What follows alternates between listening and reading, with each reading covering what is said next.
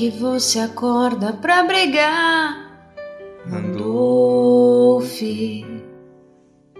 Mas dói ouvir o girão, ouvir o girão. Véi, parece até alucinação. Chapada.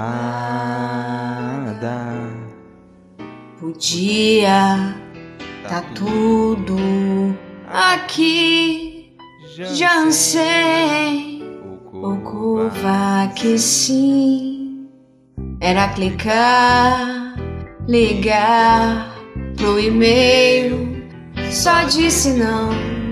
Covax, Sinovac. Me dá o que tiver. Me fazer, eu tomo você.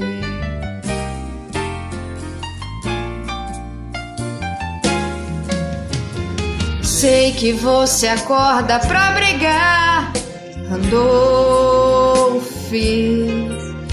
mas dói ouvir girão, oh, ouvir girão. Véi, parece até alucinação. Chapada. Podia tá tudo aqui.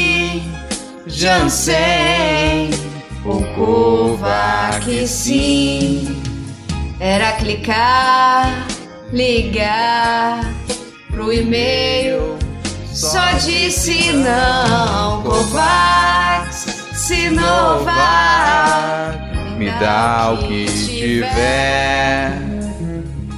Me fazer, Fazer, eu tomo Com prazer, eu tomo.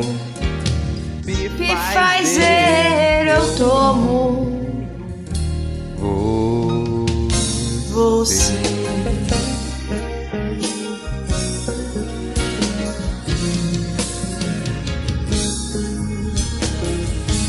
Pfizer, eu tomo você.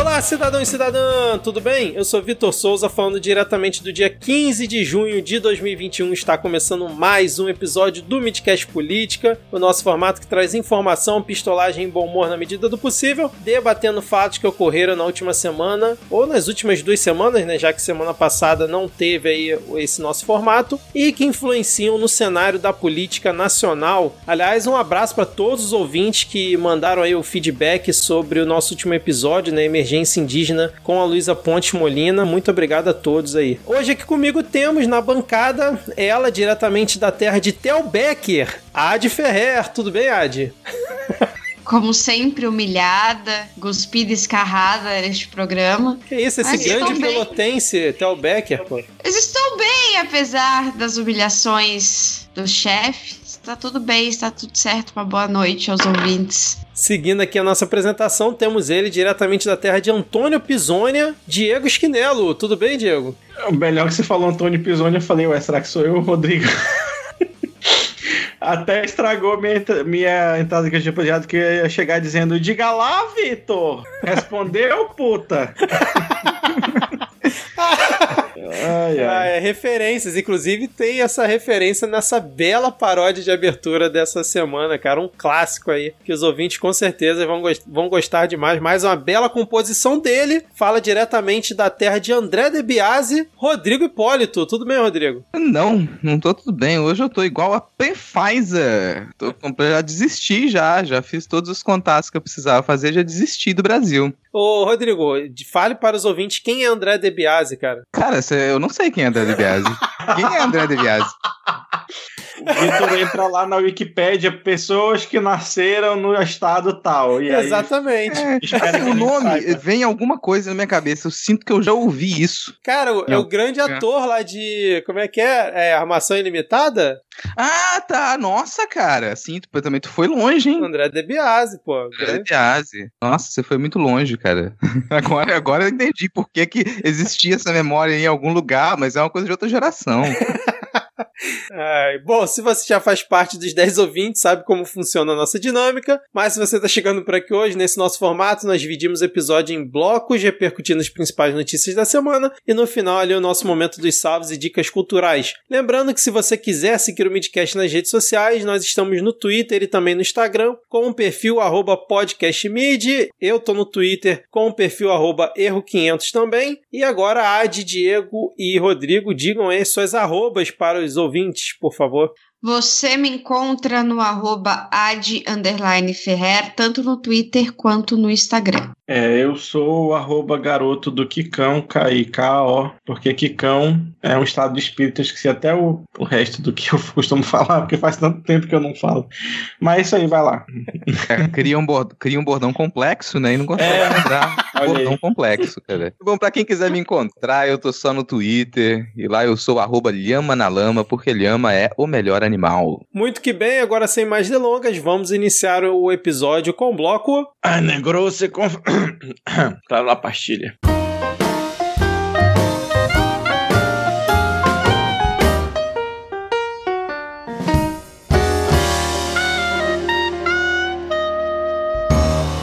Vamos começar aqui esse nosso bloco porque temos novas aí do fungo presidencial. Ele está em ação novamente, aprontando altas confusões. Dessa vez ele esteve em um voo né, da, da companhia Azul, linhas aéreas. É, foi lá dar um rolê. Ele não tem nada muito importante para fazer, né? Tipo, sei lá, ser o presidente do país. E ele simplesmente apareceu num voo sem usando máscara, depois abaixou para falar com as pessoas. Foi hostilizado, muita gente xingou, inclusive tem um vídeo ótimo aí nas redes sociais e muita gente foi lá tirar foto é, com ele, chamando ele de mito, inclusive o pessoal da, da própria da própria equipe do voo, né, os comissários, o piloto e tudo mais, todo mundo sem máscara, uma maravilha. E aí eu queria saber, né, como é que vocês viram isso, até porque ele mandou quem é, falou para quem hostilizou ele que a pessoa deveria andar de jegue, não de avião. Tipo Jesus Cristo, né?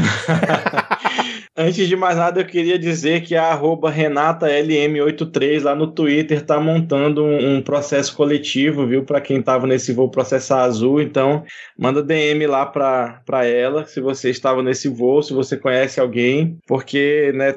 É, oh, não, mais um crime. Nesse caso, não de responsabilidade mais comum, né? É, exatamente. Ali a Anvisa tem uma resolução que ela fala que é obrigatório o uso de máscaras dentro de aviões.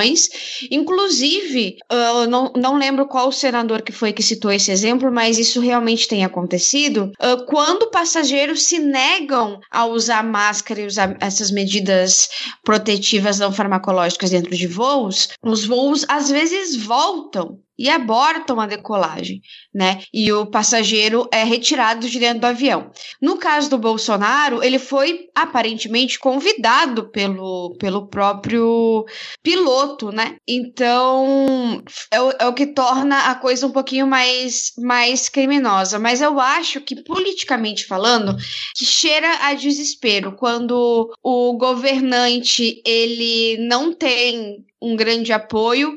E ele se joga a medidas até uh, polêmicas para que uns, dois ou três pessoas possam possam bajulá-lo e ele possa usar esse vídeo nas redes sociais. Foi o caso foi o caso desse desse avião. A gente tinha ali o piloto, a tripulação e dois ou três passageiros e o resto do avião gritando, né, contra. E aí como é um ambiente pequeno, você consegue ter, ter uma visão menor do espaço. Então parece, aparenta que a maioria maioria das pessoas do, do avião uh, estava ali querendo tirar foto com ele, mas quando você vê as fotos de trás do avião, as imagens de trás do avião, que pega todo o avião e lá no fundo você vê o Bolsonaro, você vê que a maior parte do avião estava gritando contra ele e gravando manifestações contrárias, né? Então, eu acho que a questão do ângulo nesse fim de semana, principalmente, foi um, um, uma questão muito importante, a questão do ângulo fotográfico. É preciso que os bolsonaristas vão estudar um pouquinho de fotografia e física para entender um pouco de ângulos, porque se você pega do chão, realmente vai, pare vai parecer que é muita gente que foi na sua, na sua motocicleta, mas quando você pega de cima, você vê que não é tantas, tantas pessoas assim, não. Quando você vai ver no cálculo, são 6 mil, 6 mil motos.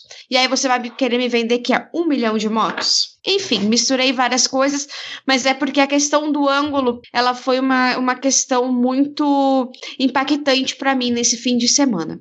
Inclusive, acho que essa questão do de na frente estarem né, gritando a favor, porque aquelas cadeiras da frente são mais caras. Então é o pessoal que se acha rico só porque paga, sei lá, 60 reais a mais numa cadeira de avião, aí tá, se acha é, milionário. Só para poder esticar um pouquinho a perna num trajeto, sei lá, de uma hora e meia, cara. Já presenciei muito isso na minha vida, infelizmente. Agora, Rodrigo, isso aconteceu na sua terra, cara, em Vitória. Inclusive, Inclusive, a concessionária do aeroporto de Vitória disse o seguinte: ó, a visita do presidente da República, bem como o trajeto da visita, é uma operação mantida em sigilo por questões de segurança. O aeroporto se preparou para receber o presidente, mapeando diferentes cenários e dispondo da estrutura para a recepção. Pois é, cara. Sim, eu vou concordar com, com a AD. É, foi um, realmente um ato de desespero. O comandante vai ser cobrado por isso. Se não foi cobrado por isso, porque foi completamente desnecessário para a companhia, para a companhia aérea isso, completamente desnecessário. Foi uma decisão do comandante, aparentemente. E vou concordar também com a Adia sobre a questão de ângulo, porque se você pega as pessoas que estão fazendo aquela imagem no contra-plongé, que é o termo técnico, o contra-plongé é quando a câmera ela filma de baixo para cima. Então quem estava ali pagando pau pro Bolsonaro, tá fazendo essa filmagem no contra-plongé, de baixo para cima, vai pegar essa imagem e parece que ele realmente está sendo adorado. Agora quem pega a imagem do plongé, que é quem estava lá levantando o celular, filmando a imagem lá visto de cima, vai, você vai perceber que ele estava realmente lá acuado, que ele não conseguia, ele não conseguiria passar da porta praticamente do avião sem ele ser escorraçado. Ô Rodrigo, também... deixa eu só dar um dar um exemplo que talvez fosse exemplificar esse essa aula que você deu sobre ângulos. Para exemplificar o que a aula de ângulos dada pelo Rodrigo, se você pegar e filmar o Carlos Jordi de baixo baixo, ele vai aparentar 2 metros de altura. Agora, se você pegar ele de cima, você vai conseguir ver que, na verdade, ele tem 1,50m. Perfeito, cara. Esse é o exemplo perfeito e isso, para mim, condiz com as últimas manifestações pro Bolsonaro. Se você for verificar, não é uma coisa que eles já faziam desde muito tempo, mas agora isso ficou mais descarado, porque cada manifestação dele, lá no Flickr da, do, do governo, você vai ver imagens que parecem aquilo tudo muito grandioso. Mas quando você muda o ângulo, você percebe que essas manifestações elas caíram, elas não têm muito impacto. Do lado de fora do aeroporto internacional que de Vitória, onde ele chegou, você ia encontrar 40 pessoas, 30 pessoas lá fanáticos é, defendendo o Bolsonaro. Daqui a pouco a gente vai comentar que teve uma manifestação contra o Bolsonaro, mas às vezes a gente nem procura fazer isso porque já tá pequeno. Você não encontra manifestações grandiosas para ele assim. Mas à frente a gente vai falar da motociata também, e é mais exemplo. Se você pegar aquilo de um ângulo diferente, você vai perceber que é pequeno, que não teve muito impacto. Isso vai com, com relação a todas as outras tentativas dele, assim, para mim isso é também muito desespero. Ele já percebeu que ele não, não consegue mais agregar multidões, que as pessoas elas já ficam constrangidas de dar apoio para ele publicamente, que ele não consegue reunir essas multidões, ele parte para esse tipo de, de ato que ele é também mais violento. É um ato mais incisivo ali, mas que tá sob controle, porque ele tá ali com, a, com o pessoal dele, com os seguranças dele. Eu, mas devo eu pensei a mesma coisa que o Rodrigo, só que no, no sentido de vendo a diferença entre a segurança que tinha em Foz do Iguaçu, não foi Foz do Iguaçu, e confundi as cidades, entre a diferença que tinha nas, na segurança no dia em que ele tomou a facada. Juiz de fora. Na, juiz de fora, isso. E no dia. São só uns 5 mil quilômetros, sei lá. Tudo bem. E no dia da motociata, no dia da motociata, quem tava levantando ele nos ombros eram os próprios seguranças. E aí estavam todos os seguranças em volta. Então já não era mais aquela massa de população. Já tem uma diferenciação aí que eu acredito que para o Bolsonaro ter, ter aceitado esse tanto de, de segurança e não ter caído realmente aos, entre aspas, braços do povo, como ele sempre gostou de mostrar, já também é um outro sinal. Eu acho que a gente. Mas, já... gente, hum. não, eu acho que não precisa ficar especulando esse tipo de coisa, porque quem já pegou facada não pega mais. Não precisa mais usar, entendeu? Quem já pegou tiro não precisa mais usar colete à prova de bala. Caraca. Porque, né, se quem já pegou Covid não precisa mais usar máscara. Ah, então é por isso que ele fica andando de moto por aí, de helicóptero, de avião, né? Que é sempre um risco também, né? Cada voo que o presidente pega, cada helicóptero que ele pega, cada moto que ele sobe, tem sempre esse risco de ele sofrer um acidente e ter aí, né, uma, uma consequência grave. Então, mas como ele já deve ter sofrido acidente de moto uma vez, não precisa mais nem usar capacete nem cinto de segurança. Exatamente. Esse é o princípio aí do, do o, que o Bolsonaro anunciou, provavelmente pegando Marcelo Queiroga de calças curtas, como se dizia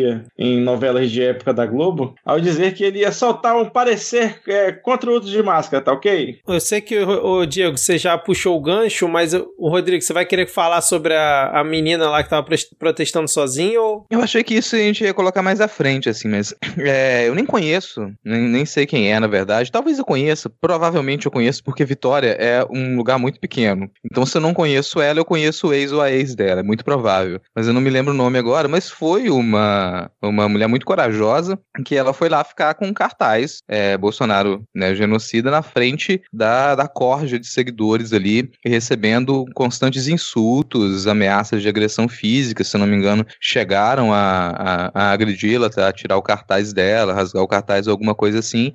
Então, não me lembro agora o, o nome dela, mas fica aqui o, o parabéns, né, e, e, o apoio, e depois se ela quiser fazer contato com a gente aqui também, gravar uma mensagem, a gente exibe a mensagem dela aqui também. Então fica aí a, a representação de que aqui no, no, Espírito Santo ainda tem pessoas dispostas, porque não é fácil, gente. Chegar no aeroporto internacional de Vitória não é fácil. Você acha que eh, mudaram o aeroporto aqui agora? A gente nem sabe que o ônibus que pega pra ir pra lá. É um local completamente inabitado, ermo, distante da realidade. Então, para as pessoas conseguirem chegar lá com uma placa direitinho, ela precisou ali cortar um barato, fazer uma grande jornada.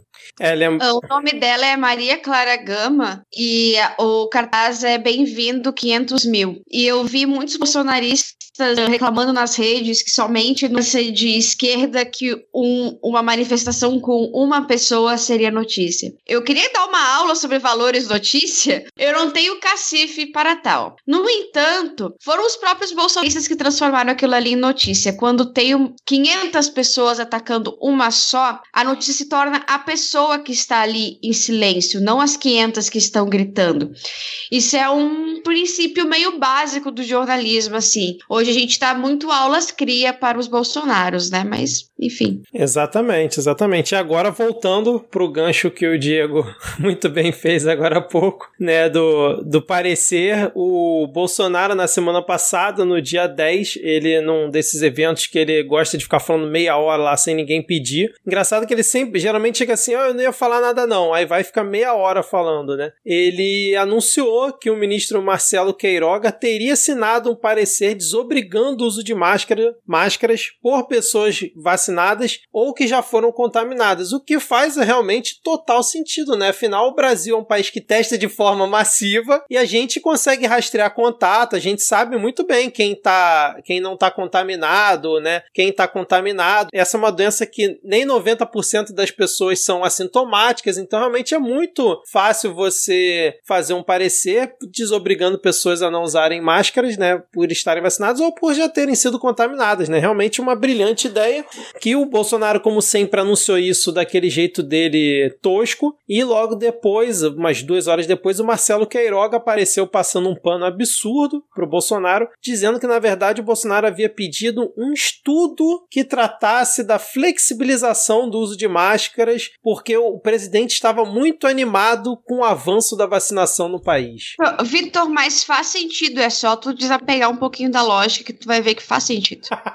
Alô, Marco Rogério. Cara, eu acho engraçado essa coisa de dos apoiadores do, do Bolsonaro, principalmente nos últimos tempos, assim, eles já não tentam esconder que, que a única solução que eles encontram para poder apresentar alguma comunicação com ele é tratar como se ele fosse uma criança, como se ele fosse um pré-adolescente. Ah, o que, o que o Queiroga disse é: ah, não, gente, vocês sabem que ele é burro. Eu falei uma coisa com ele, mas ele entendeu outra. Tudo bem, porque se fosse uma pessoa razoável, uma pessoa que sabe pensar, a gente ia falar que ele disse merda, que ele tava com umas ideias aí muito erradas, mas na verdade ele só não entendeu porque ele é burro. Não, na própria CPI, mais ou menos, fica entendido isso, né? Que todo mundo que foi lá, Pazuelo, Barra Torres, Queiroga, todos eles falaram essa mesma coisa. Não, isso aí é só coisa que o presidente fica falando nas redes sociais, né? Como disse o Pazuelo, discurso de internet. E aí perguntaram para ele, então a gente não pode levar a sério o que o presidente fala. Aí ele ia sair pela tangente, mas é mais ou menos isso, né? Deixa ele falando lá, gente, não é nada demais. Não vamos julgar ele pelo que ele fala. Vamos fingir que a gente não tem presidente. É, essa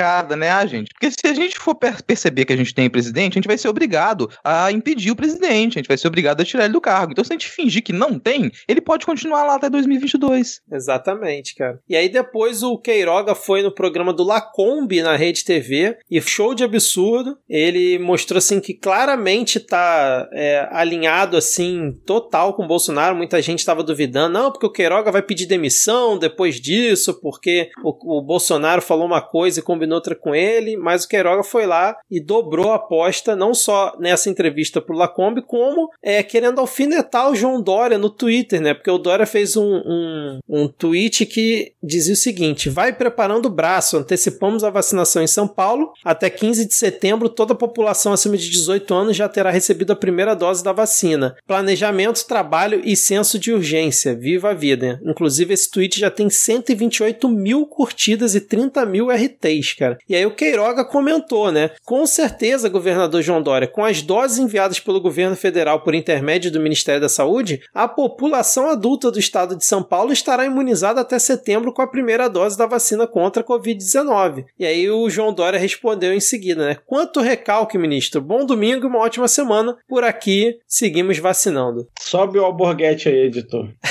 ah, vá a merda, né, mano? Puta que pariu. Uh, a gente teve também a Carla Zambelli falando uma, uma, coisa mais ou menos no mesmo sentido pro, pro governador. Eu não lembro qual foi a expressão que ela usou, mas foi o mesmo significado que mijando com pau alheio. Eu, mas eu não lembro qual foi a expressão que ela usou, mas é o mesmo significado. Esse e eu foi só, um olhei, falei, só olhei e pensei assim, é exatamente o que a senhora está fazendo. Está mijando com o pau alheio. o governo federal está fazendo isso. Não, o, eu... o, que eu acho engraçado é que eu fui tentar ver o tweet da Carla Zambelli e o midcast é bloqueado por ela, né? E aí tá limitado Olha, que eu não consigo ver. Fomos notados. é. Mas você falou disso, eu lembrei um tempo atrás que o Bolsonaro foi lá no Nordeste inaugurar um pedaço da transposição do Rio São Francisco e aí entrou nos Trending Topics a hashtag gozando, que era dele estar tá gozando com pau alheio. E aí você entrava na, na trend, era duas notícias sobre o Bolsonaro e um monte de pau, assim.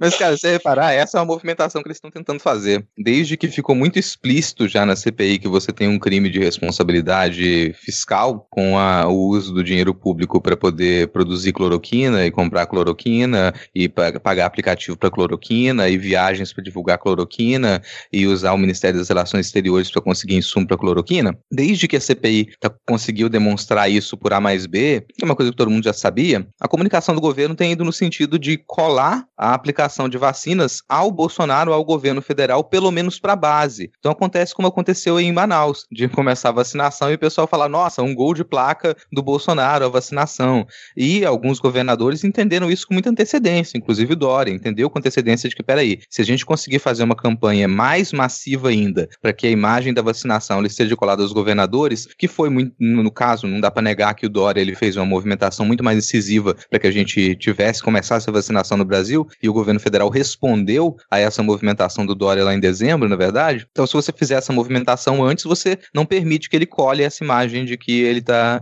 que o governo federal é responsável pela vacina. Honestamente, eu não acredito que dá mais, a não ser para a base rígida bolsonaristas que nem precisariam disso, porque eles estão com ele em qualquer situação. Fora essa base rígida, eu acho muito difícil que as pessoas elas façam essa ligação. Elas acreditam que o governo federal está sendo responsável pela vacinação nos estados. Cara, eu não vou muito nessa sua linha, não, Rodrigo. Eu acho que assim tem muita, muito chão ainda a vacinação, pelo menos até o final do ano, né? Que é a previsão para vacinar pelo menos com uma dose todos acima de 18 anos. E a partir do momento que você começa também a investir em mídia, que você agora já tem visto alguma, algumas propagandas na TV aberta, também na TV fechada falando de vacinação, eu acho que eles vão é, incentivar cada vez mais isso. Ainda mais, né, se a, a balança na, nas doses, né, que eu vou até entrar aqui para ver, né, atualmente 52% do que foi aplicado foi da, da, do Butantan, 43% da AstraZeneca, né, Fiocruz, e 3% é, da Pfizer. Então eu acho que assim... Não, Pfizer não, Vitor, fala direito. Pfizer. então assim, é, é até uma coisa interessante que quando a gente só tinha basicamente a, a do Butantan, os bolsonaristas ele pouco falavam de vacina, não tinha vacinômetro do governo federal, não tinha nada disso. E aí, quando a da Fiocruz começou a entrar mais né, no, no esquema, eles começaram a fazer essa divulgação um pouco mais forte. E agora eles estão focando muito nisso. Então, eu não acho que é, esse enfoque todo deles seja só para dialogar com a base. Eu acho que também é para vender uma narrativa principal, narrativa, né, que é aquele termo que o Marco Rogério gosta bastante, é também para as pessoas que não costumam acompanhar muito, que no fim das contas vai chegar a vacina ali no braço e a propaganda que vai estar tá passando é que foi o governo federal que conseguiu, entendeu? Que foi ele que comprou as vacinas. Dando exemplo, caso aqui, eu sei que tá lá embaixo na pauta, mas como a gente já tá nessa, eu acho que já vale a pena seguir. É, teve um mutirão de, né, um viradão de vacina aqui agora, vacinaram acho que mais de 130 mil pessoas, que é uma ação positiva pra caralho, assim, mas aí isso foi no sábado e no domingo, na segunda-feira saiu um editorial num dos jornais que mais circulam aqui, falando que a ação tinha sido um gol de, um gol de placa do Bolsonaro. E aí, como se isso não bastasse, o prefeito e o governador foram para a televisão agradecer o Bolsonaro. Então, realmente, para a maioria da população daqui, pelo menos, né, que de Manaus especificamente, que votou no Bolsonaro e que é completamente alienada do cenário político e que, acima de tudo isso, odeia profundamente o governador, é muito fácil de emplacar e, e dessa galera ficar achando que o grande responsável pela vacina é o, o Bolsonaro. Infelizmente, né, apesar de, de, sei lá, qualquer dois neurônios funcionando entender que não, mas a maioria das pessoas não dedica isso tudo para pensar política. Exatamente, eu concordo com, com o Diego, cara. Eu vou fazer o positivo aqui, eu vou, já que tá todo mundo negativo, eu vou ficar aqui com a postura positiva. É, eu, acho, eu acho muito difícil de medir isso porque a gente não tem a menor ideia de se já tinha chegado alguma informação antes. Eu acho provável que tivesse chegado alguma informação antes, que ela entre em contradição com isso, e por mais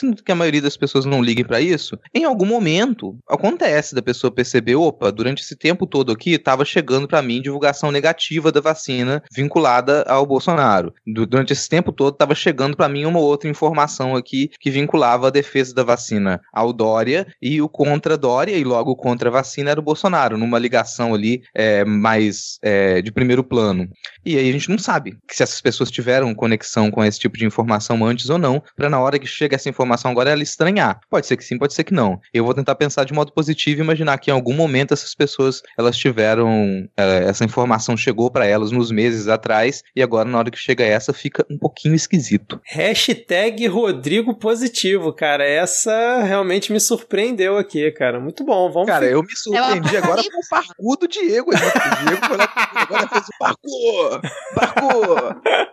Não, apoiadores, vocês não verão isso. Mesmo vocês não vão ver o parkour do Diego. Fica só aqui entre nós. é, vamos seguir aqui então, porque fechando esse giro aqui de ações do fungo presidencial, a gente teve, Ad, oh não, mais um crime de responsabilidade. Você poderia fazer pra gente aí? A Jack Wide News tá numa pausa aí. Oh não, mais um crime de responsabilidade. Por quê? Porque o nosso querido presidente da República, ele simplesmente inventou um relatório do TCU, né? E colocou na conta do TCU esse relatório. Ele ali no dia, acho que foi no dia 7 de junho, ele apareceu lá no fatídico cercadinho, dizendo que, ó, não sou eu que tô falando não, é o TCU que tá dizendo que parece que 50% das mortes por Covid em 2020 não foram mortes por Covid-19. É o TCU que tá dizendo. E aí ficou essa coisa rolando o dia inteiro. Vários parlamentares divulgaram, né? Bia Kisses, o o Hélio Lopes, o Flávio Bolsonaro, o Eduardo Bolsonaro, todo mundo divulgando, olha só, 50% dos óbitos não foram por Covid, até que chegou no final do dia. Antes disso, o portal R7 deu como se fosse verdadeira a notícia com base no que o Bolsonaro tinha falado e na reportagem deles dizia que as fontes eram do Palácio do Planalto, ou seja, quem é essa fonte, né, do jornalista, sendo que o Bolsonaro disse no cercadinho que ele havia informado três jornalistas de confiança dele, essa informação, e no final do dia o que que acontece? O TCU desmentiu o Bolsonaro falando que não existia nenhum relatório que apontasse que 50% dos óbitos por Covid no ano passado não foram por Covid. E aí, cara, depois foi uma loucura, porque começou a surgir print de um tal relatório que o TCU teria apagado da base de dados deles e o relatório era completamente falso, uma maluquice sem tamanho. Recomendo um fio que o Desmentindo Bolsonaro fez explicando essa situação. Aí depois o TCU soltou uma nota esclarecendo que aqueles prints eram falsos também, que não tinha relação com eles. E no final, o que que o. Ah, é, depois a Jovem Pan reforçou a, a, a falsidade e tal. E no final, o presidente no dia seguinte veio se desculpar pela mentira, né? Só que mentiu de novo, porque ele afirmou que ele não tinha falado de, de relatório, de acordo, ele tinha falado que era uma tabela que ele tinha e que o TCU estava certo, que na verdade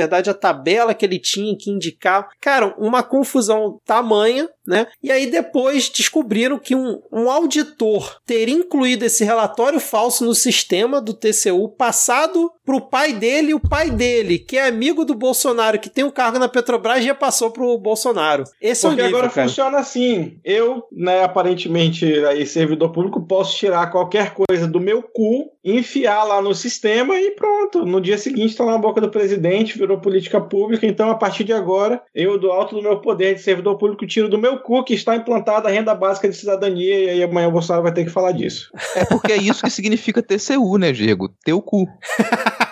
É, realmente. Vídeo Medo e essa Delírio. O Meteliro, né? Tá sempre a vinheta do Diego lá, teu cu.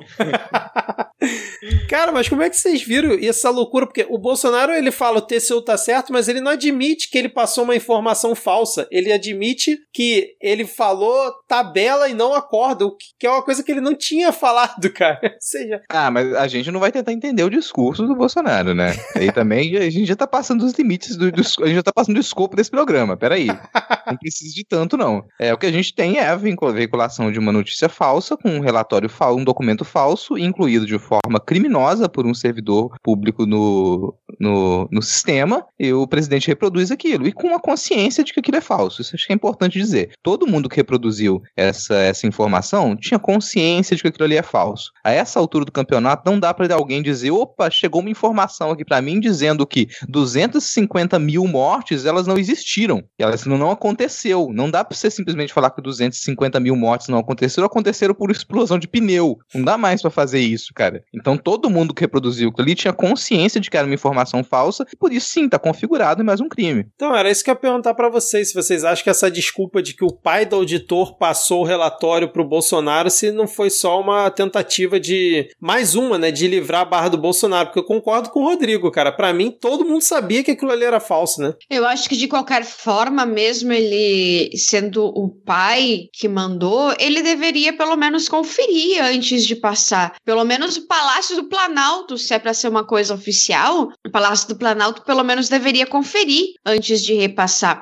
E se tinha esse esse relatório ali, eles deveriam ter mostrado os caminhos para esse relatório, então, porque isso foi questionado e não foi questionado apenas uma vez, foi questionados, foram questionadas várias vezes. Onde é que estava essa informação? E eles não passaram esse caminho. Mas Hades, conhecereis a verdade e a verdade vos libertará. Se foi um amigo que passou, é verdade. Para que esse negócio de ficar checando o fato de ah, a equipe do Palácio do Planalto tem que ver? Não, cara. O cara é seu amigo, entendeu? Ele tá ali do seu lado. Pra te apoiar. Então, E se ele assim, passou, gente- é porque é verdade. A gente tem que sair dessa mania de habitar o fantástico mundo de Heinz, sabe? Em que você faz os discursos completamente absurdos e a pessoa fica discutindo burocraticamente como que aquilo ali vai funcionar.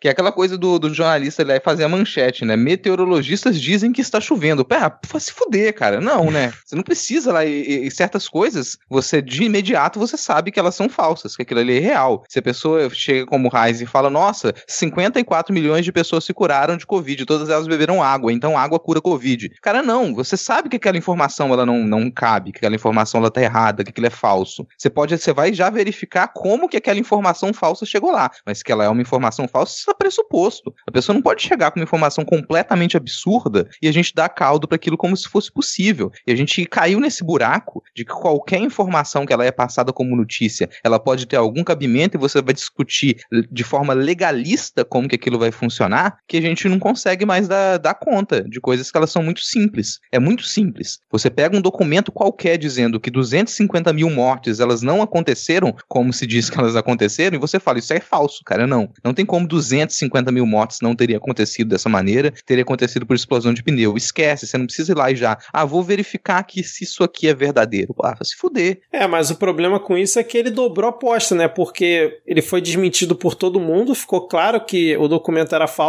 mas agora ele, ele usa o relatório verdadeiro do TCU, que é de outubro do ano passado, e, a, e só veio à tona agora, para eles, né? Afirmando que o TCU apontou lá, não de forma conclusiva, que existe uma, pode existir uma supernotificação de casos. E, e já teve vezes que ele falou em 60%, sendo que o que o TCU naquele relatório disse é: Ministério da Saúde, olha a forma como vocês estão mandando recursos para os estados e municípios, porque com base nessa forma como vocês estão vendo, pode haver uma talvez super notificação de casos, mas a gente não, olhando todos os dados, a gente não constatou isso em momento algum. Isso lá em outubro. E a porcentagem, né, que o TCU fala é só assim: Ministério da Saúde, 44,6% dos recursos que vocês passaram foram com base em notificação, né, onde tinha mais casos, vocês passavam e tal, e o restante foi em outras formas. Foi isso, não existiu vínculo da porcentagem com essa esse comentário de que poderia haver uma supernotificação. Aí ele pega isso, pega, ele pega um relatório oficial do TCU, mistura, faz uma confusão toda, vende isso para todo mundo e agora fala que a AGU vai abrir um processo para investigar se realmente teve. Então, assim, ele criou um espantalho,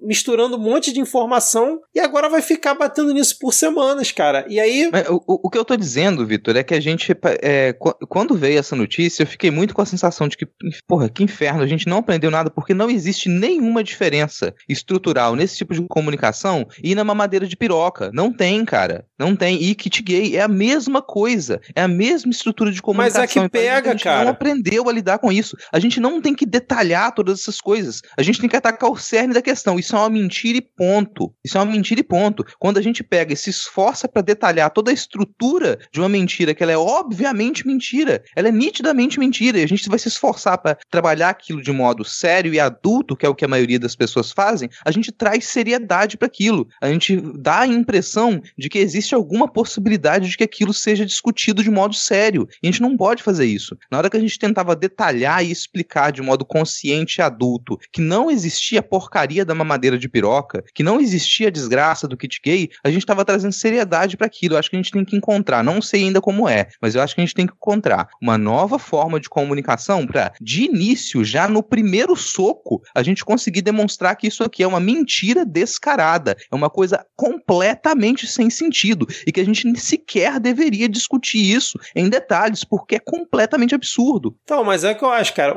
É completamente absurdo pra gente, mas pra galera que recebeu a informação do kit gay da mamadeira de piroca, é completamente plausível aquilo que ele tá falando, porque eles já não mas acreditavam. Passa... O que eu tô te dizendo, Vitor, é que isso passou a ser plausível a partir de um certo tipo de comunicação. E a gente errou lá no passado. A gente errou no passado trabalhando isso com uma certa seriedade. Aquilo passou a ser algo discutível. Então, quando a pessoa recebeu aquilo ali, tudo bem, tinha uma parcela das pessoas que simplesmente poderiam ficar confusas e aceitar aquilo. Só que aquilo, isso tomou uma proporção e sempre toma uma proporção de seriedade que isso é que me incomoda. Não estou dizendo que não é para falar sobre o assunto, mas é a maneira como a gente faz isso. Quando a gente faz isso falando dessa maneira extremamente técnica, super detalhada, com uma seriedade enorme, a gente fecha o caminho para a compreensão de quem só queria receber informação de que isso é uma mentira, é um completo absurdo e você é um bocó se você estiver acreditando nisso. Você é um mané. Agora, quando você apresenta a coisa de uma maneira é, detalhada, técnica, complexa, ninguém vai nem chegar naquilo. E mais, assim, a gente,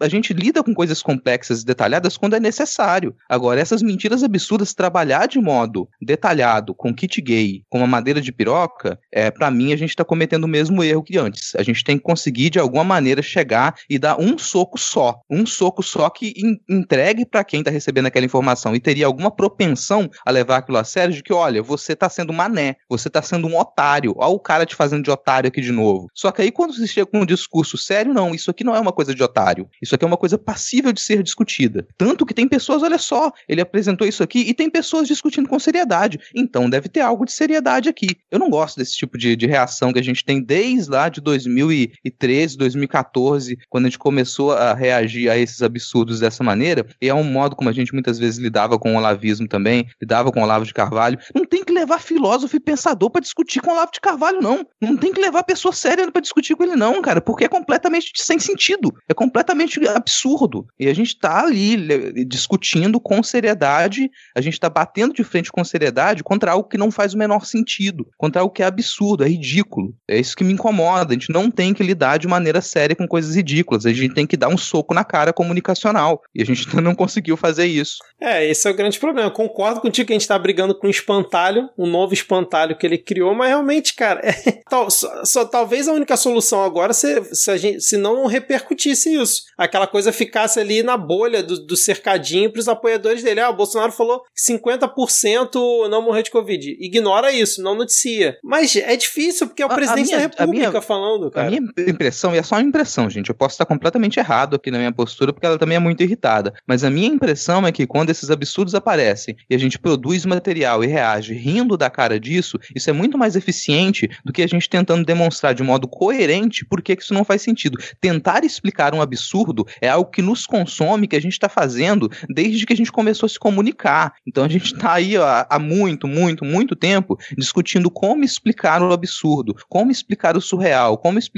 o sem sentido. Quando a gente embarca nessa, a gente embarca num caminho filosófico que ele é muito difícil de construir. Agora, quando você, quando a gente ri da cara desses absurdos, e hoje em dia, felizmente, a gente tem produzido mais material nesse sentido, você pega os vídeos que causam impacto, os vídeos que eles são feitos para circular no WhatsApp, os vídeos que eles são produzidos fazendo chacota com o otário que acredita naquela, naquela babaquice, isso para mim causa muito mais efeito do que a gente tentar explicar por que, que aquilo é absurdo. Pega qualquer situação absurda e tenta explicar por que, que aquilo é absurdo. É muito difícil. Então, então... E você ouvinte, rapidão, e você ouvinte que quer entender o absurdo, comparece segunda-feira lá na Twitch do Normose, né, Ad? É isso mesmo, a gente não explica o absurdo, a gente só ri na cara dele, que nem o Rodrigo falou.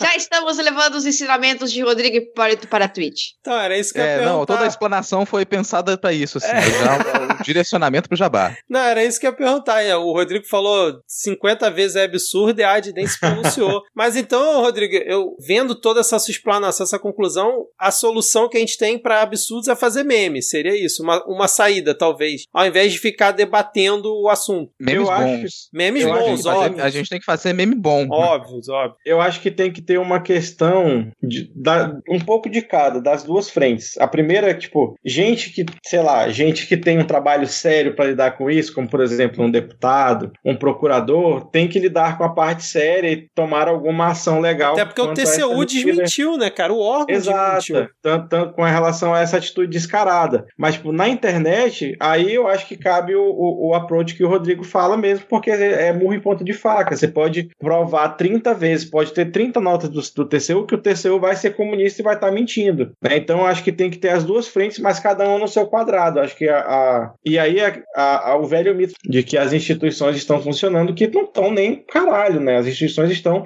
paradas, engessadas e amordaçadas. E aí é que a gente fica tentando se debater na internet para dar a resposta séria que devia ser institucional, porque essa resposta não existe. Quando o nosso papel era e devia ser fazer meme e rir da cara de quem é burro e acredita em mentira. Eu acho que a partir desse caso é que quem ainda diz que as instituições estão funcionando está dormindo furiosamente junto com elas. Porque a partir deste caso, quando você tem uma mentira envolvendo o órgão, um órgão tão oficial quanto, quanto o, o TCU, já ia falar teu cu, viu? O medo dele tá acabando com a vida do jornalista. Isso torna, se torna de uma seriedade um pouquinho maior. Porque a gente está falando de órgãos oficiais, a gente está falando de, de, Tribunal de Contas da União. Não é a gente falar de, de uma fake news sobre uma árvore no meio da rua, lá numa cidadezinha do interior. A gente está falando do Tribunal de Contas da União. É uma baita de uma fake news envolvendo um auditor que falsificou um relatório e tudo para satisfazer os seus desejos políticos porque ele é um bolsonarista. Isso já seria em um país sério, se a gente seguisse as nossas leis com, com rigor, isso já seria o suficiente para o cara estar tá fora da presidência nos da segunda vez que ele repetiu sobre esse relatório. Ele tem repetido todos os dias desde a primeira polêmica. É uma forma de comunicar isso, inclusive. Ó. É, Tribunal de Contas da União afasta servidor que fez Bolsonaro de otário. Que é isso, cara. Sim, é sim. isso, olha. Fez Bolsonaro de otário. Ah, ele sabia. Não, Como melhor. Ele fez Bolsonaro melhor. de otário. Não, me melhor, melhor. TCU afasta servidor que, junto com Bolsonaro, fez seus apoiadores de otários. Ah, e todas essas formas funcionam, assim, Porque cara. Porque o Bolsonaro acho... não foi otário. Ele sabe, como você falou, ele sabia que aquilo era mentira, né, cara? O Bolsonaro, ele quis reproduzir a mentira. É, mas é bom que se pinte ele como otário, porque ninguém quer votar em otário. É, tem isso também, verdade. Bom, e aí, você que é eleitor do Partido Novo, a ofensa não foi pessoal para você, você sabia que ia ser ofendido.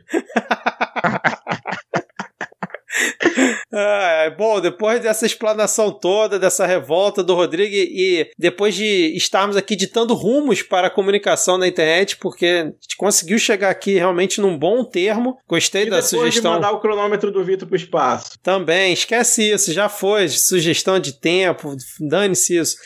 Vamos agora seguir o nosso pro nosso pupurri de notícias. Então vamos agora é, é jogo rápido pupurri de notícias, ó. Eu vou falar uma notícia aqui e aí cada um faz só um comentário breve, ó. Conselho de Ética aprova perda de mandato da Flor de Lis. Ela vai entrar na cadeia, pra, ela vai entrar na cadeia para cantar o maior sucesso evangélico, que é aquela música que fala assim: Advogado fiel, advogado fiel. Nossa senhora. Um comentário breve, antes tarde do que mais tarde. É, cara, eu só fico na expectativa de que a pouco ela vai conseguir abrir uma nova instituição religiosa dentro da cadeia, né? A é, competição lá é forte, rapaz. Tem sempre essa possibilidade. Vamos lá, próxima notícia então. Executivo da Sinovac pediu fim de ataques do governo Bolsonaro à China para não atrasar insumos da vacina Coronavac. Ad, você é a nossa especialista internacional. Pode isso, Arnaldo? Obviedades, obviedades. Se você estuda diplomacia, você sabe que isso é óbvio. Se você passou da, do prézinho, você sabe que isso é óbvio. Você tem que tratar bem o seu coleguinha, principalmente porque se você quiser o lápis dele emprestado. Joãozinho, tua mãe é feia, ela tem cara de bruxa. Pede dela para ela fazer um pão para mim. é, cara, isso aí foi a Sinovac dizendo: a bola é nossa. Mas isso não seria uma intromissão da empresa nas relações e na forma, na soberania nacional, como disseram Vitor, a propriedade foi privada é sagrada. Brother, a propriedade privada é sagrada, cara. A propriedade privada é sagrada, então a empresa manda. Vitor, se eu fosse a Sinovac, cara, e tivesse que enfrentar, além da, do governo chinês e burocracias e etc., ainda o Bolsonaro nos ouvindo enchendo o saco e atrapalhando mais, eu tava de joelho implorando cara, pelo amor de Deus, cala a boca por cinco minutos, me deixe trabalhar em paz, velho. É muito difícil trabalhar com saúde em 2021. Você ainda só piora a minha situação? Não dá. perfeito, perfeito. Próximo tópico aqui, ó. Fala do nosso queridíssimo presidente da Argentina, Alberto Fernandes. Os mexicanos vieram dos índios, os brasileiros da selva, e nós, argentinos, chegamos de navios que vieram da Europa. Toda vez que você tiver aí para as bandas mais do sul do continente, você lembra que elas têm, esses países têm um passado tão escravista quanto o Brasil e se pergunta por que, que isso não se traduz numa população negra condizente com isso. Aí você entende de onde vem o comentário do do, do Betinho aí. É, e quando você for viajar pra, pra Argentina, de repente você resolve conhecer outras províncias que não Buenos Aires, que aí você vai descobrir que a população indígena argentina, ela continua lá firme e forte, e que não é uma coisa para se apagar, mas é aquilo, né, gente? Branco é branco em todo lugar do mundo. Quando você for, e quando você for a Buenos Aires, eu indico para você cagar numa sacolinha, amarrar e jogar pelo muro da Casa Rosada, também funciona. Se por acaso seria algum crime, só pra gente gente ver se não tá. eu não sei, eu não conheço a legislação argentina. É, é. Bom, vamos pro próximo tópico aqui. Essa é tua, hein, Diego? Você é o nosso, agora é o nosso especialista em Bíblia, porque o SBT veiculou trecho da Bíblia que diz para não criticar o governo nem mesmo em pensamento. É, cara, eu acho muito curioso, assim, como que todo, todo o incentivo, né, financeiro, ele tá indo pro SBT. Antes ele tava sendo mais dividido entre a Record e a Band também, mas o, o SBT, ele conseguiu ali receber todos esses incentivos do, do governo e ser uma, a rede hoje mais vinculada ao bolsonarismo, né? E eu tava até, pô, é uma, pra mim é um outro universo, né, que eu não assisto SBT, mas eu passei pelo jogo da, de estreia da Copa América lá só pra, ver o que, que tava acontecendo. E fiquei me perguntando, gente, as marcas que elas resolveram anunciar no, no SBT, que é tudo assim, Avan, Madeiro, são todas as marcas que elas resolveram anunciar no SBT, né? Fico imaginando é, na hora de fazer essa escolha pra empresa, assim, porque não são algo, a Avan tudo bem, né? É aquilo. Mas outras empresas, elas não são pequenas. Aí a pessoa resolve abrir mão de outras plataformas, que elas são muito maiores, e pararam de anunciar na Rede Globo, por exemplo, cortaram parceria com grandes programas da Rede Globo, para poder se vincular a praticamente só ao SBT. Porque você pensa onde você vê propaganda de algumas dessas empresas. Foi só para SBT, assim. Então tá ficando uma coisa ali extremamente concentrada, e quando isso cair, eu, eu tô curioso para saber o que, que vai, se vai sobrar alguma coisa dessa rede, né? Se o, o Silvio Santos vai ter que vender mais algum banco, se ele vai desaparecer, vai ter que vender inclusive a Jequiti, se quem estava anunciando na, no SBT vai conseguir espaço para anunciar em outras redes, porque isso vai ruir, assim, isso vai ruir. Bom, sobre essa passagem bíblica divulgada pelo SBT, eu quero rezar pelo presidente aqui com Salmo 109, versículo 8. Sejam poucos os seus dias e outro tome o seu ofício. E aí o presidente agradeça que eu não lê, que eu não reze por ele o resto do, do desse salmo, porque ele vai piorando consideravelmente. Eu gostaria só de lembrar o SBT e as pessoas que ainda assistem que governadores e prefeitos também fazem parte do governo, tá? Boa noite. Bam! Nossa, aí acabou, hein, cara? né? E assim, a gente não tá é, criticando o governo em pensamento porque a gente tá sem governo federal.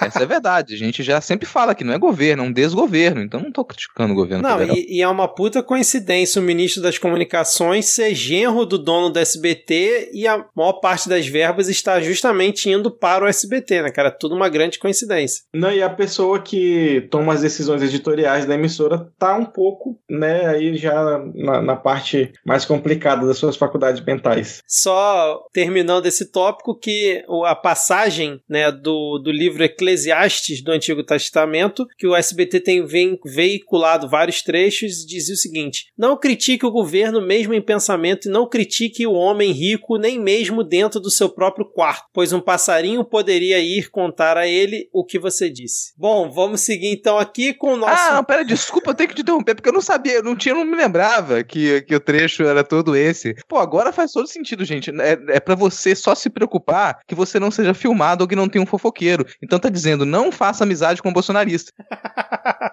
Ai, aí vamos pro nosso último tópico, que é Rodrigo Maia foi expulso do.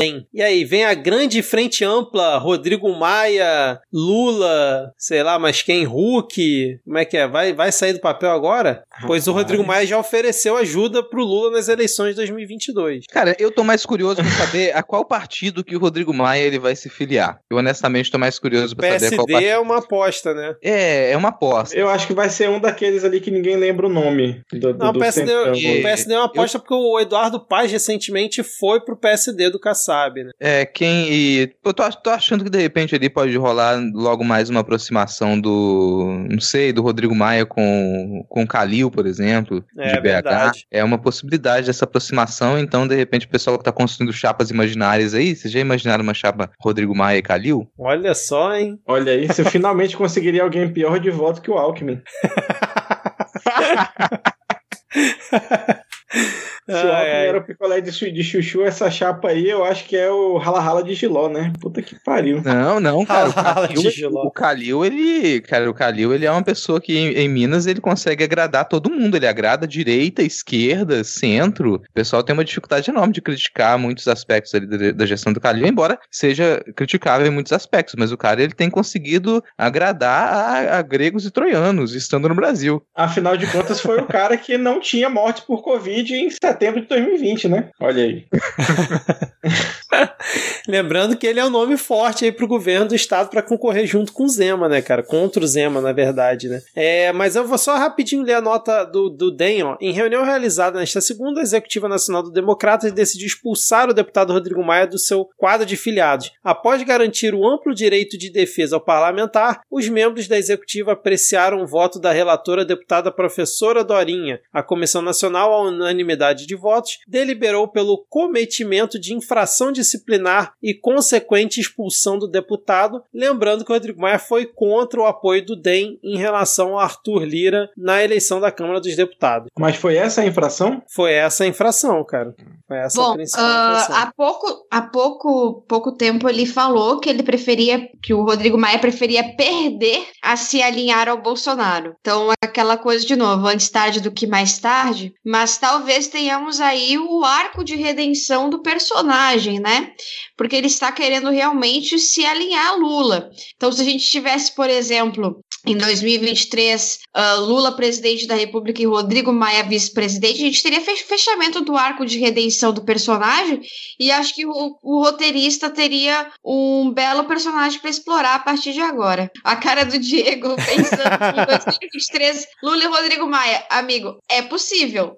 Só sendo. Não, assim, é, não, não, não questiono por um segundo que seja possível, porque se em 2003 para eleger o Lula a gente conheceu o Lulinha Paz e Amor, agora eu nem quero saber qual Lulinha que a gente vai ter que conhecer para poder Olha, eleger pro, pro ano que vem. Vou te falar que realmente essa, essa visão da AD aí, cara, eu tô comprando, hein, Rodrigo Maia na chapa aí com Lula pra 2022, cara. E só fazendo uma outra observação que também teve, o Diego, os ataques que o Rodrigo Maia fez ao ACM Neto depois que o ACM Neto resolveu apoiar o Arthur Lira. Então foi essa questão também de não ter, de ter ido contra o partido e principalmente os ataques que ele fez publicamente ao ACM Neto. Bom, fechamos aqui esse nosso pupurri de notícias, porque agora, Ad, nós vamos pela corrida política na aplicação de vacinas, Ad. Você que é uma entusiasta aí desse, dessa briga no, no bom sentido, né? Essa briga do bem entre o trio DDD, né? Que é Dória, Dudu Paz e Dudu Leite. É, quem vacina mais primeiro, né? O Dudu Leite se posicionou essa semana, depois que o Dória e o Eduardo Paz é, se posicionaram também antecipando o calendário de vacinação, né? É, o Dudu Leite mandou avisar que se o Dória é o pai da vacina e o Dudu Paz adotou a criança, para tomar cuidado que a criança já tá com amizade com um guri do Rio Grande do Sul e eu achei meio bizarro esse tweet. Sim. Foi meio é, pô. Olha só, eu sou o tio legal que dá cerveja pro seu filho de dois anos de idade. Amigo, reflita mais uma vez do que você está escrevendo. Mas, no entanto, todavia, ele já, já, é a segunda vez que ele faz isso, né? O Dória anunciou que todos estariam vacinados até final de outubro, se não me engano, na primeira vez. E aí, dois dias depois, ele foi lá e falou: não, final de setembro. Aí o Dória foi lá e adiantou o calendário. E agora o Eduardo Leite vai e adianta o calendário novamente. E ele bota como como meta a vacinação de toda a população adulta até o dia 20 de setembro, para quem não sabe, é o dia do gaúcho, na Semana Farroupilha, que é o Rio Grande do Sul para para celebrar uma guerra que perdeu, né, claramente. É muito bom, assim, a gente come pra caralho, é bom, é, é bom, gente, come, a gente come. Existem maneiras menos saudáveis de lidar com a derrota. não, mas tá tudo bem, assim, tipo, tem carreteiro, entendeu? É um negócio que, que pelo menos te, te dá um um, te dá um ânimo depois, aí faz uma festinha, tem uma dancinha aqui, uma dancinha acolá. E a ideia dele é que a gente possa... Um maneirão. A ideia dele é me dar de presente de aniversário de 28 anos, já falei com ele aqui pelo WhatsApp, foi o, foi o nosso combinado, que vai ser a primeira grande festa, será o meu aniversário. Obrigada, Dudu Leite. Vamos lembrar que mesmo depois de ser vacinado, gente, a gente ainda não deve aglomerar e deve continuar a usar máscaras, independente de está comemorando a derrota ou não. Então, e nada de aglomeração pós-vacinação. Agora, eu acho que tem uma coisa curiosa com respeito a essa corrida vacinal aí dos governadores, porque isso pode parecer muito bonitinho, pode parecer, nossa, os governadores realmente estão correndo atrás de, de vacinar o maior número de pessoas. Só que a gente não se deve, a gente não deve esquecer que a gente está com pouca vacina, a gente não está com vacina sobrando. Então, se vocês estão conseguindo mudar calendário de vacinação e adiantar, é porque tem pouca gente se se vacinando. É Exato. porque eles não estão conseguindo cumprir as metas que eles cumpriam no seu primeiro planejamento. Então tá faltando vacinar gente. E por isso você começa a correr para vacinar quem tá faltando. Não é porque você conseguiu dar conta do, do trabalhinho que você tinha que fazer e agora você tá dando conta do trabalho do colega. Não é isso, cara. É por atraso. É, inclusive, é, com direito àquela farra de gente com segunda dose atrasada porque não tinha, né? E aí estão estudando o efeito de misturar uma primeira dose de uma segunda dose da outra para ver se dá um jeito, porque há um tempo atrás o Ministério da Saúde teve a brilhante ideia de soltar a orientação que não precisa guardar metade para dar a segunda dose. Eu a garanto que é, vai ter.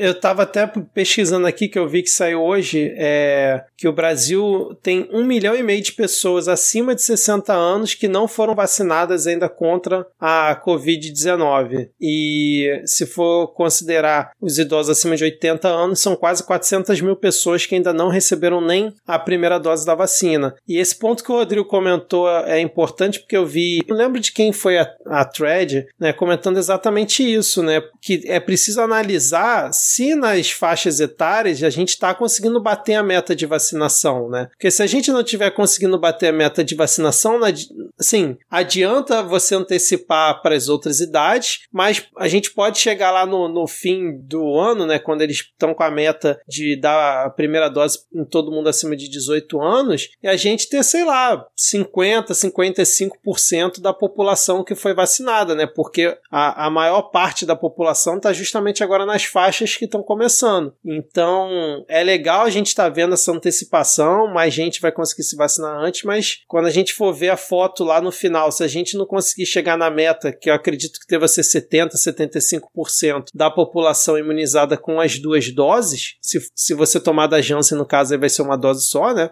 É, não, assim, vai adiantar, obviamente, mas a gente não vai conseguir a meta é, que seria o ideal e o vírus vai continuar circulando aí numa taxa que não deveria, né, cara? Inclusive, rapidão, estão dando tanta vacina que até a Capitã Cloroquina se vacinou, hein? É, cara, a Capitã Cloroquina é curiosa, né? Porque quando ela foi na CPI, ela falou que estava esperando 30 dias do dia que ela tinha tido Covid. Só que no dia da CPI já tinha 60 dias que ela tinha tido Covid. Então ela deu embromation, mas agora finalmente se vacinou, né? E aí nessa briga aí, nessa corrida de quem se vacinar mais, né? O Manaus fez mutirão, que o Rodrigo, o Diego já comentou aqui. Eu achei curioso que na notícia tá, após mutirão do final de semana, é, Manaus suspende vacinação contra a Covid nesta segunda-feira. Eu achei isso fantástico.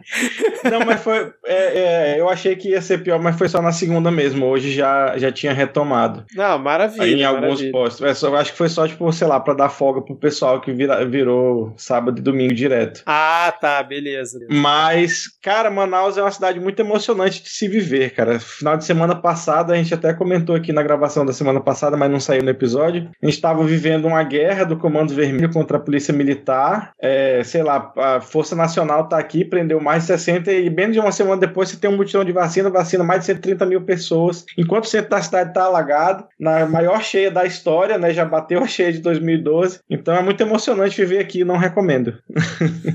é, cara. É, e aí o Flávio Dino também, né, fez um arraial da vacinação. Foram 41 horas consecutivas de vacinação, inclusive quem fosse lá ganhava um mingau de milho. E eu quero criticar o Flávio Dino, que porra de mingau de milho, o nome é canjica, tá bom? Porra, e quem vier falar que canjica é mugunzá, vai, vai embora lá pra sua terra, que aqui acima da, da sei lá, acima do Goiás é canjica. Tá aqui também é canjica. Aqui é canjica Olha também, aí. no Rio de Janeiro é canjica. Ah, e aí ele anunciou que a partir da próxima semana ele vai sortear prêmios para incentivar e lembrar as pessoas de tomarem principalmente a segunda dose, cara. Mas o que que a gente teve aqui? Ah, o Davi Almeida e o Wilson Lima, né, elogiando ali o, o Bolsonaro, o, o Diego também já comentou. Mais alguma coisa aí sobre essa questão dessa corrida? Nada? Tudo certo? Só dizer que rinha de política sempre é bom. Rinha de político, aliás, sempre é bom. É, principalmente quando é para quem vacina mais rápido, né, cara? Vamos lá, então agora, Rodrigo, pra onde que a gente vai, cara? A gente vai pro espetáculo. A gente vai pro grande show. Palco Mundo. O ponto da pauta.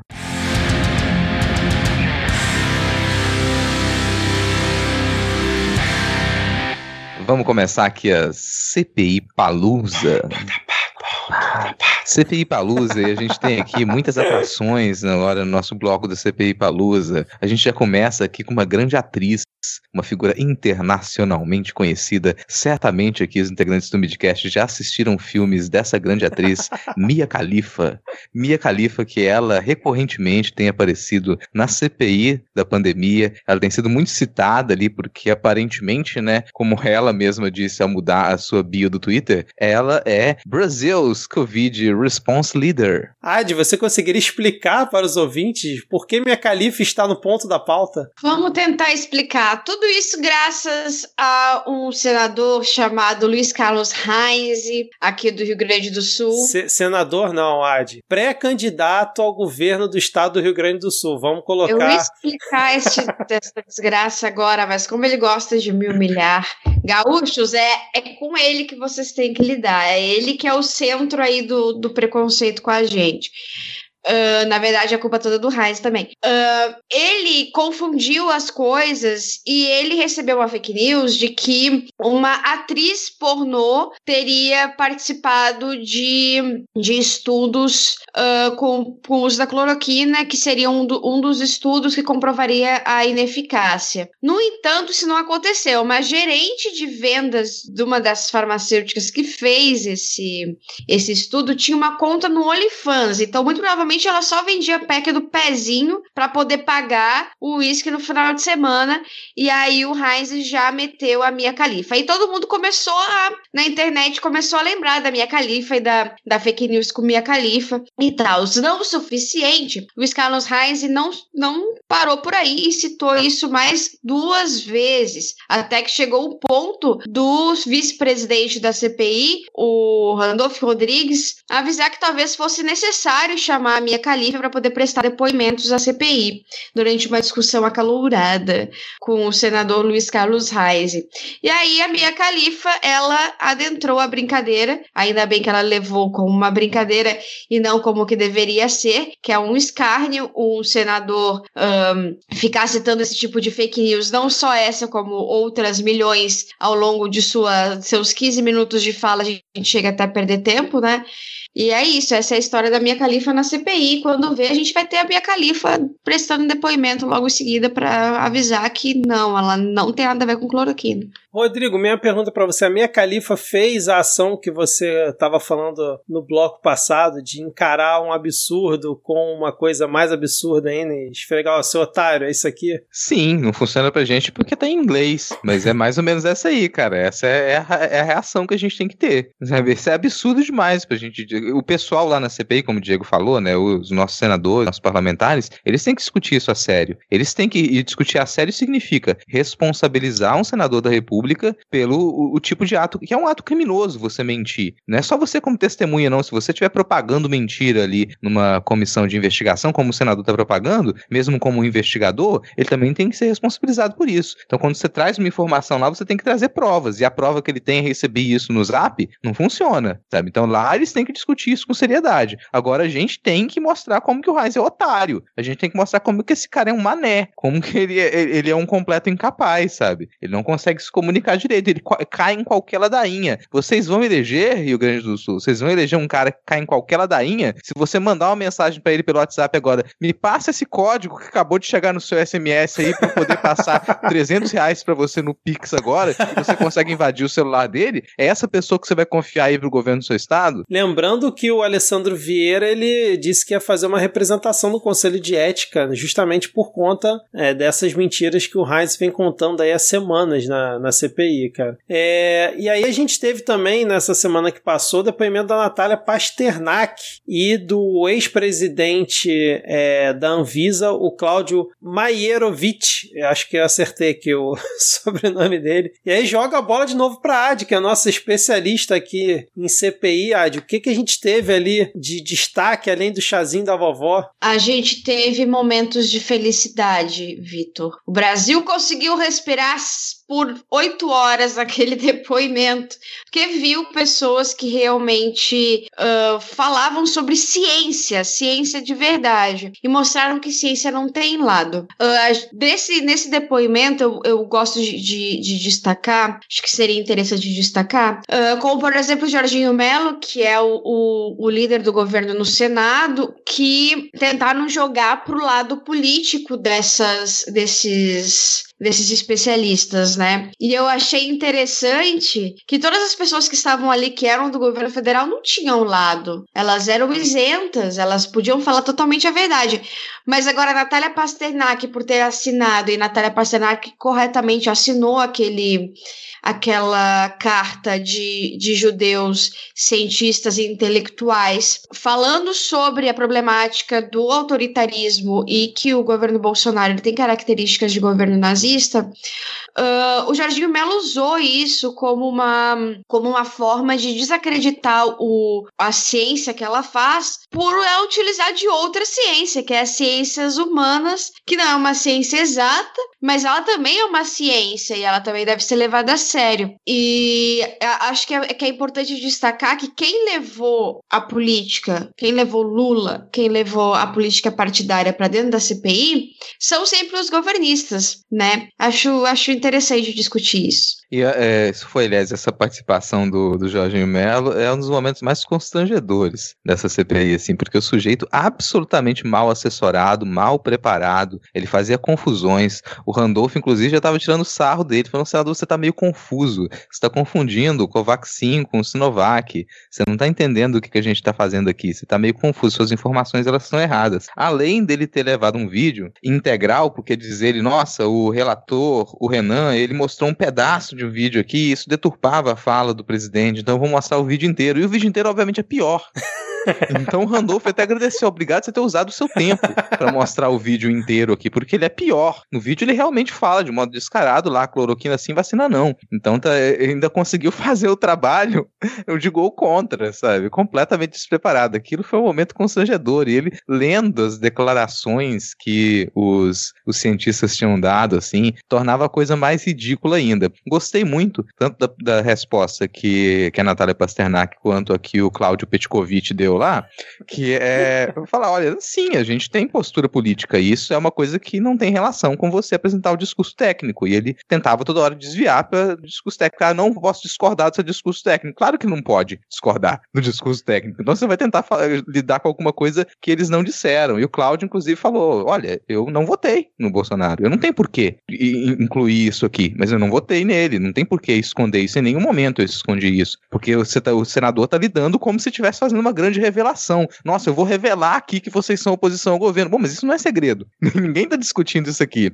E a parte mais engraçada é que depois que o Jorginho terminou a fala dele, ele veio falar: Não, eu não quero que vocês respondam. Eu só tava aqui falando, eu não quero. Mas você não pode impedir eles de falar. E o Rodolfo falou: é Se eles bom. quiserem falar agora, eles podem comentar. Você não pode impedir. Porque você queria chegar aqui e falar o que você quisesse e depois eles ficarem calados, mas isso não foi permitido. Então, cara, ele foi, né, ele foi. Aquilo foi realmente uma cena humilhante, assim. Um dos momentos mais constrangedores da CPI CPI até agora. Outra coisa que eu achei interessante é que os governistas, eles de, de início, eles não estavam ali, eles não estavam no começo. E quando eles perceberam que toda aquela, todo o depoimento dos dois, estava sendo extremamente prejudicial para eles, eles estavam fazendo, conseguindo fazer um depoimento muito explícito, explicando para todo mundo como é que funciona, metodologia científica, é até um pouco desagradável você pensar, estou usando uma CPI para explicar princípios básicos de metodologia científica, mas muitas vezes aquilo é necessário. E naquele caso, a, a como comunicadora científica, a Natália Pasternak conseguiu ser bem ali didática para explicar como que funciona e por que que esses medicamentos ineficazes, eles são comprovadamente ineficazes. Mas só que esses governistas, eles voltaram para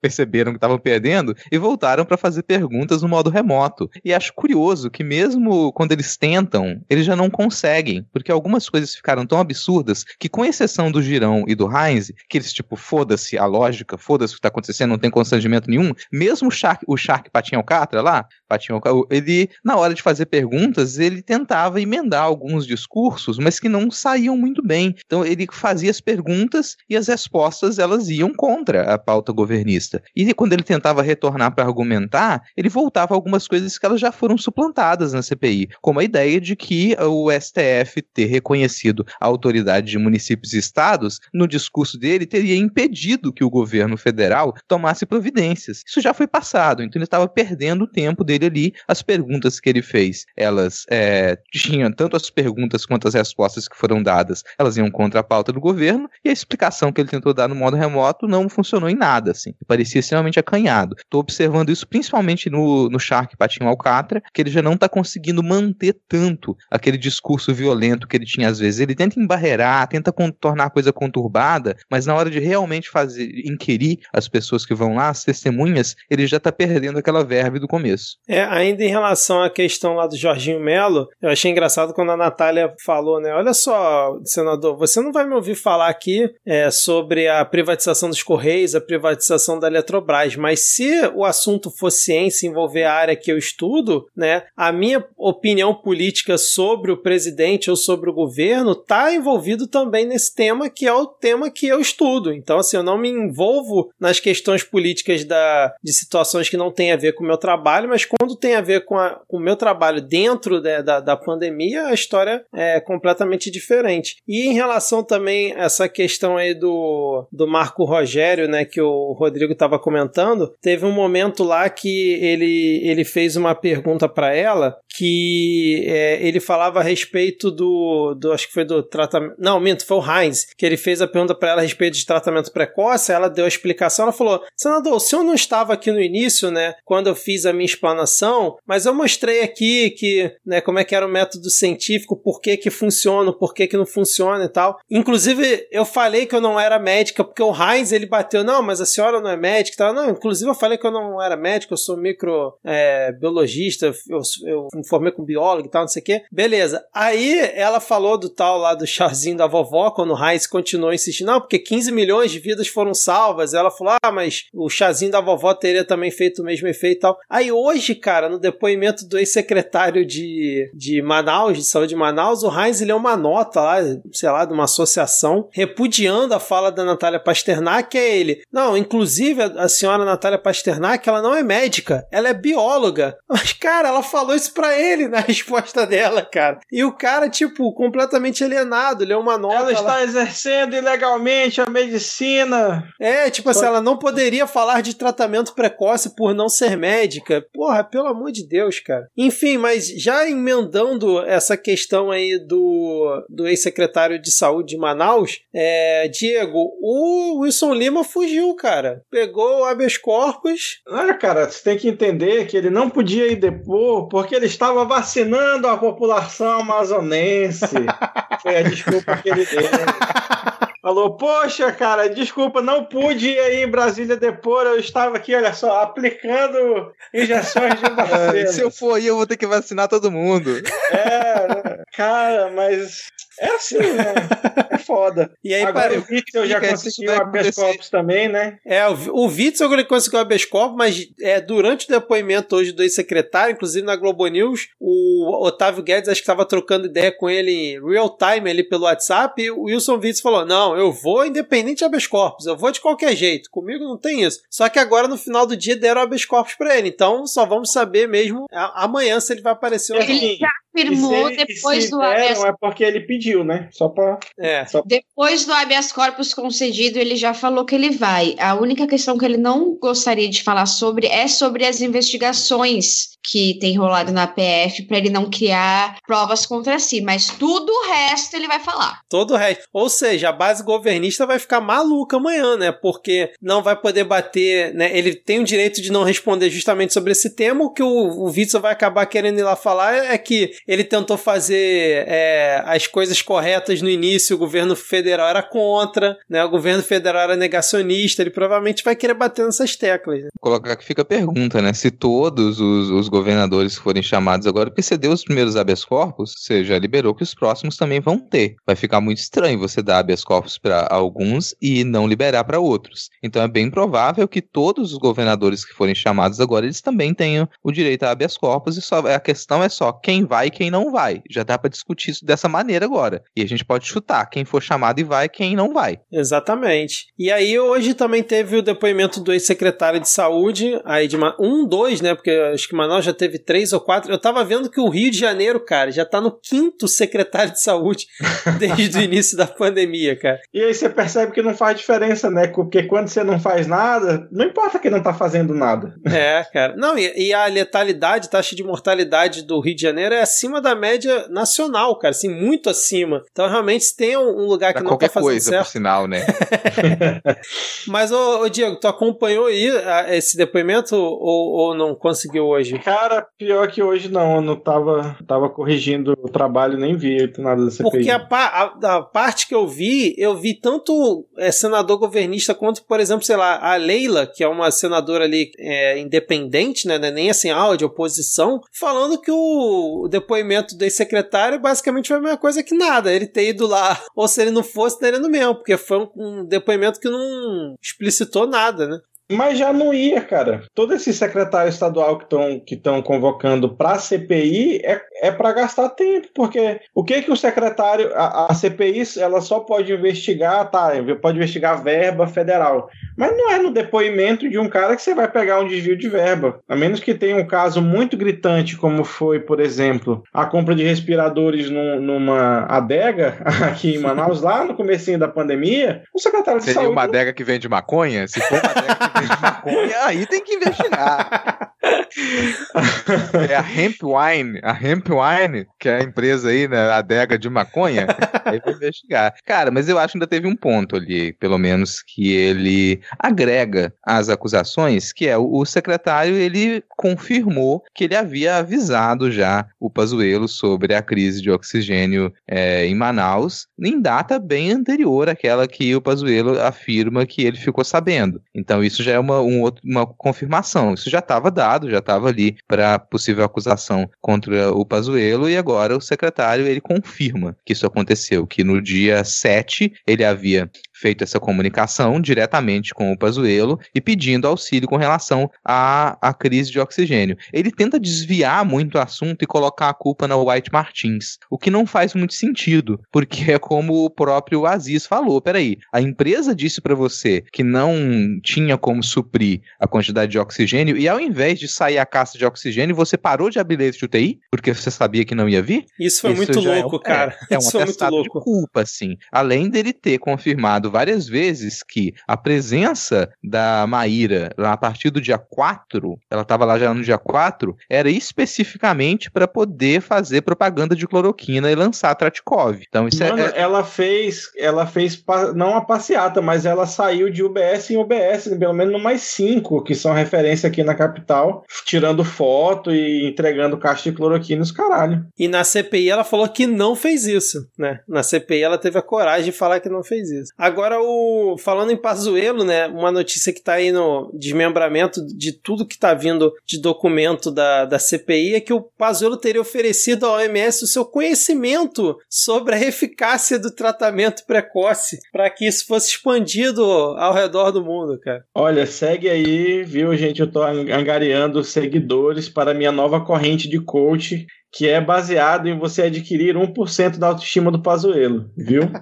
Quem quiser, manda DM no Twitter. Cara, isso me lembra, só acho que a gente chegou a comentar na época, mas essa autoestima me lembra muito a autoestima de um dono de uma rede de hospitais aqui, a Samel, que teve tem muita treta envolvida, inclusive aí no, no, no, com o governo do estado e com a prefeitura nessa questão da pandemia, que ele falou, né, ele foi a público dizer que o mundo inteiro estava entubando pacientes que não deviam ser entubados, que o certo era ele utilizar lá uma cápsula que ele tinha inventado, que consistia de uma redoma de vidro que você metia na cara do paciente toda vez que o médico abria para falar com o paciente, ele tomava 300 trilhão de coronavírus na cara. E ele falou que todo mundo estava errado, só ele estava certo. Cara, e dá para pensar num cenário, um futuro pior, já que a gente às vezes tenta imaginar futuros bons, futuros positivos, vamos imaginar o futuro em que essa corja ganha novamente as eleições de 2022. E vocês podem esperar que a nossa próxima recomendação recomendação para a OMS, para mecanismos de controle internacional para a saúde, seja que eles adotem a tática da rosa sagrada, que é aquela rosa, é, você vai lá, vai pegar a rosa, vai levar na Igreja Universal, eles vão lá, você vai pagar 100 reais na rosa e você vai estar tá curado aí de todas as suas doenças. Porque é esse tipo de, se fala confiança, é muito esse tipo de estratégia. Parece que o cara pegou consultoria da Igreja Universal, parece que ele pegou consultoria da, de, sei lá, de todas essas igrejas desse pessoal aí de chapéu e tudo mais, você fala, olha, eu vou lá vender na OMS esse tratamento milagroso aqui. Não vai, não duvidem, tá? Que em 2022, 2023 a gente vai estar tá ali sugerindo que a OMS adote como tratamento para pandemias a rosa abençoada pelo pastor lá Malafaia da vida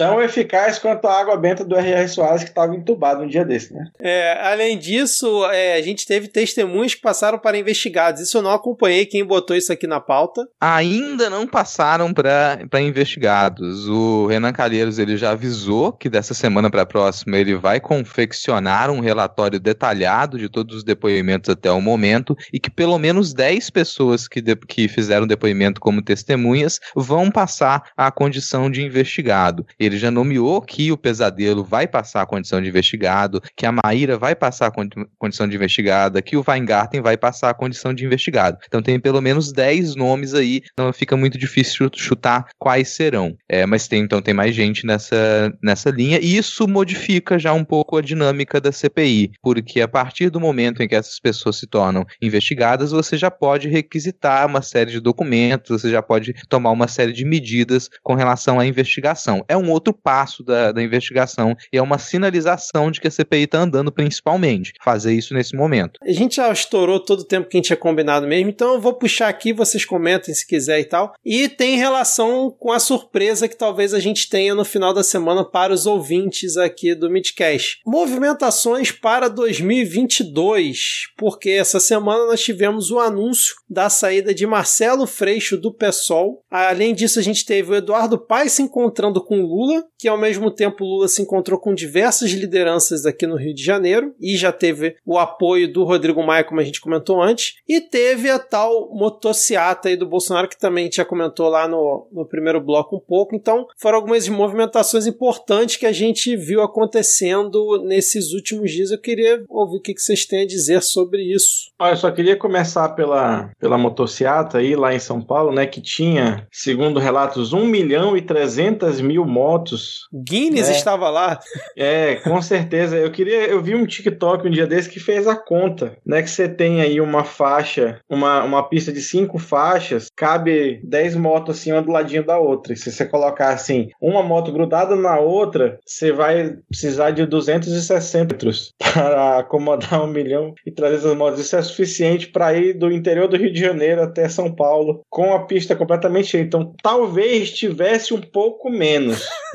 Assim, uns 1 milhão e 200 no, mar, no mínimo. Assim. Ah, cara, isso é, é, é, aquela velha contagem da polícia militar que o pessoal faz em protesto, né, gente? Né, sempre tá tirando por menos. Não, aí o Diego tendo prática de polícia militar. Não vamos tirar por menos, não, cara. O que, que os manifestantes disseram que tinha, realmente tinha. Eu apoio. É porque a pista, Diego, ela faz curva. Ah, entendi. Cara, eu vi um tweet falando que se tivesse realmente 1 milhão e 200 ou 1 milhão e 300 mil motos, levaria 22 dias para todas essas motos passarem pela Praça do Pedágio lá, que eles em algum momento passaram. Então a gente vê, né, que realmente fica um pouquinho ali fora da margem de erro. Pagaram do que realmente pedágio? Teve. Fica a pergunta, né? todos pagaram pedágio. É, é, mas fora essa motociata, né, que a PM falou que eram 12 mil motos, aí tiver, fizeram um levantamento que está circulando aí na internet com base em reconhecimento ali de, de imagem, né, com programação que teriam sido 6 mil motos, enfim, a gente tem certeza que 1 milhão e 300 não foi, como disse o Rodrigo do outro bloco, esse número absurdo, essa mentira absurda, que a Carla Zambelli espalhou, falou que o Guinness Book estava lá, depois o Guinness Book teve que desmentir, falando que não foi lá para ver nada e disso. E olha que pro Guinness Book desmentir alguma coisa é, é, assim, é realmente um recorde. ah, ia ser divertido se o Guinness Book tiver. Não, pode ficar tranquilo que a gente está contabilizando o que a senhora coloca como a maior mentirosa da história do mundo.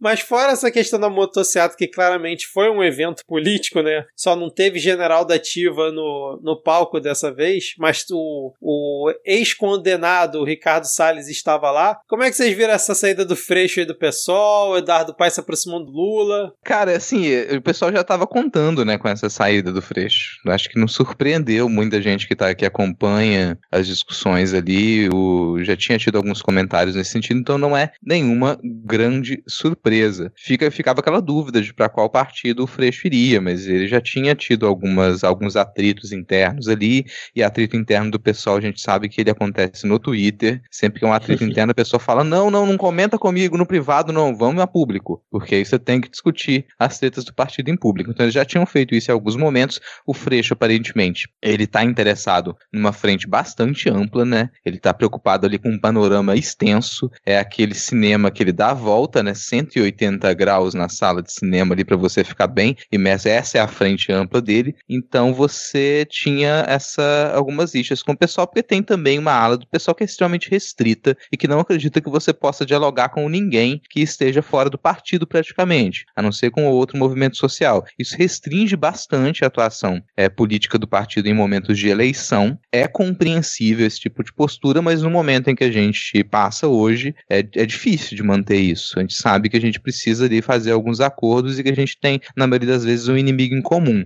Então, essa, essa, essa era uma discussão que ela já estava acontecendo há algum tempo no PSOL e não me surpreende que o Freixo tenha saído.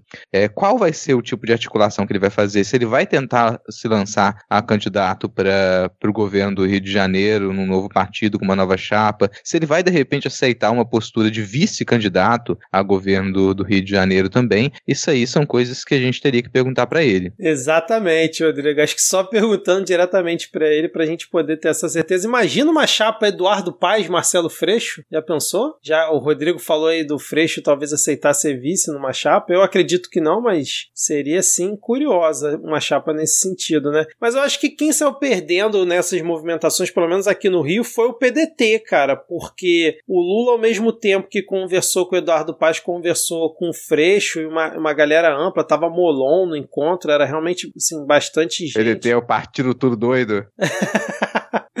E agora eu vejo assim o PDT mais enfraquecido no Rio. Não sei como que isso vai reverberar nos outros estados. Não sei se a AD tem alguma informação aí do, do Rio Grande do Sul e tal, ou o próprio Rodrigo aí do, do Espírito Santo, ou Diego lá do, do Amazonas. Mas assim, eu percebi com essas movimentações que aqui no Rio o PDT, se quiser tentar ser uma força é, de oposição ao que provavelmente vai ser o Cláudio Castro, vai ser o candidato candidato bolsonarista, ele saiu perdendo muito com toda essa movimentação que, que ocorreu. É porque o, o, o PDT, ele ainda ele está sofrendo um processo de, de descaracterização, de, de né? Porque ainda, te, ainda tinha muita gente no, no PDT que realmente acreditava, né? Que é um partido antigo, construído, com uma história e tal, mas aí essa cirização que está sendo forçada dentro do partido, eu acho que promove o afastamento de muito dessa gente. Aí para onde essa gente vai se articular e aí é, cria né, esse, esse movimento de corpos. Assim, só para você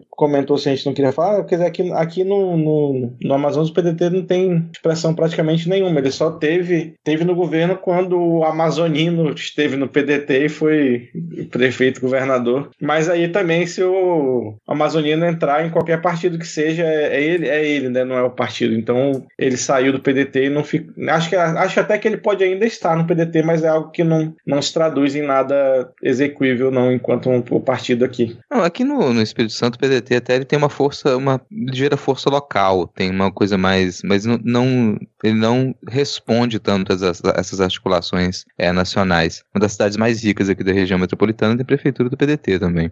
E então, mas fica aquele histórico que a gente brinca, né, que o Espírito Santo é meio provinciano em alguns aspectos, e a política local ela tem um pouco disso, assim, de às vezes ser provinciana. Então, ela não reflete tanto essa articulação nacional. É, na prática, é como se a gente dissesse aqui que estamos cagando para o que o PDT faz nacionalmente. O que eu honestamente acho uma postura razoável. Eu acho uma postura esperta nesse momento, porque eu não consigo vislumbrar um cenário em que o PDT ele facilmente volte a ter sentido. E sequer me surpreenderia se num futuro próximo o próprio Ciro desistisse do PDT. Porque assim, trocar de partido não é uma coisa que ela é um problema para o Ciro Gomes, né? Não é uma coisa que ele fala, nossa, vou entrar numa crise, não sei mais quem eu sou porque troquei de partido. Não, ele está acostumado a fazer isso. Então também não me surpreenderia. Para mim o problema do PDT é outro. Ele precisa ali, já que o pessoal gosta muito do termo refundação, né? Para ele funcionar de novo, só se ele realmente expulsasse uma boa parte dos seus integrantes atualmente e ele se reformulasse como partido, porque ele vive uma crise de interesses, uma crise ideológica. A gente tem uma crise ideológica dentro do PDT e que, tudo bem, estou olhando de fora. De fora parece que o partido não está muito disposto a discutir isso, não está muito disposto a colocar esses problemas na mesa. Talvez internamente o partido esteja fazendo esse movimento e a gente não sabe, né? É, então vamos aí, vamos adotar a prática pessoalista, né, PDT? Vamos trazer esses problemas para fora, deixa a torcida participar, coloca isso no Twitter. Ad, algum comentário, Ad? Você tá quietinho aí? É o sono já, né, cara? Eu sou um roxo assim, que não sou nada exemplar. Eu né? falei que era pra gente gravar uma hora, já estamos duas horas gravando, controlei nada. Enfim. Não, mas a gente tá falando pra caralho que é só pra te mostrar que você não manda nada. Ele veio com, ah, é 10 minutos? Pera ainda. ai, ai. Então vamos lá, vamos agora, já que você não tem nada para comentar, a gente já falou bastante aqui sobre essas movimentações, talvez falemos mais ao longo da semana, vamos descobrir aí, né? Vocês vão ficar sabendo, caso tenha alguma coisa especial no final da semana. Agora vamos para o Adivinha.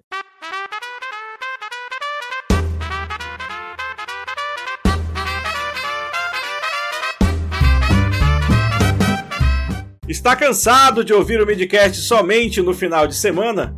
Seus problemas acabaram! Conheça conteúdo exclusivo para apoiadores do Midcast.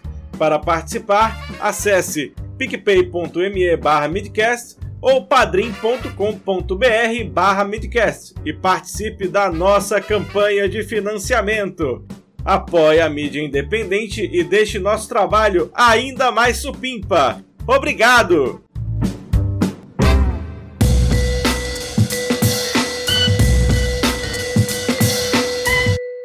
Lá, no último Adivinha foi há tanto tempo atrás que eu nem peguei o roteiro para ver. Então eu nem vou fazer o, o Previously on Adivinha. Nessa Mas a gente semana... já sabe que não deu certo ou talvez tenha dado. Não, é 50%, 50%, né? Essa semana, então, o nossa, a nossa aposta é a seguinte: o bruxão Carlos Wizard comparece à CPI ou não? Depende do sorteio. Do sorteio de para quem pulou HC na, na no, no, Supremo.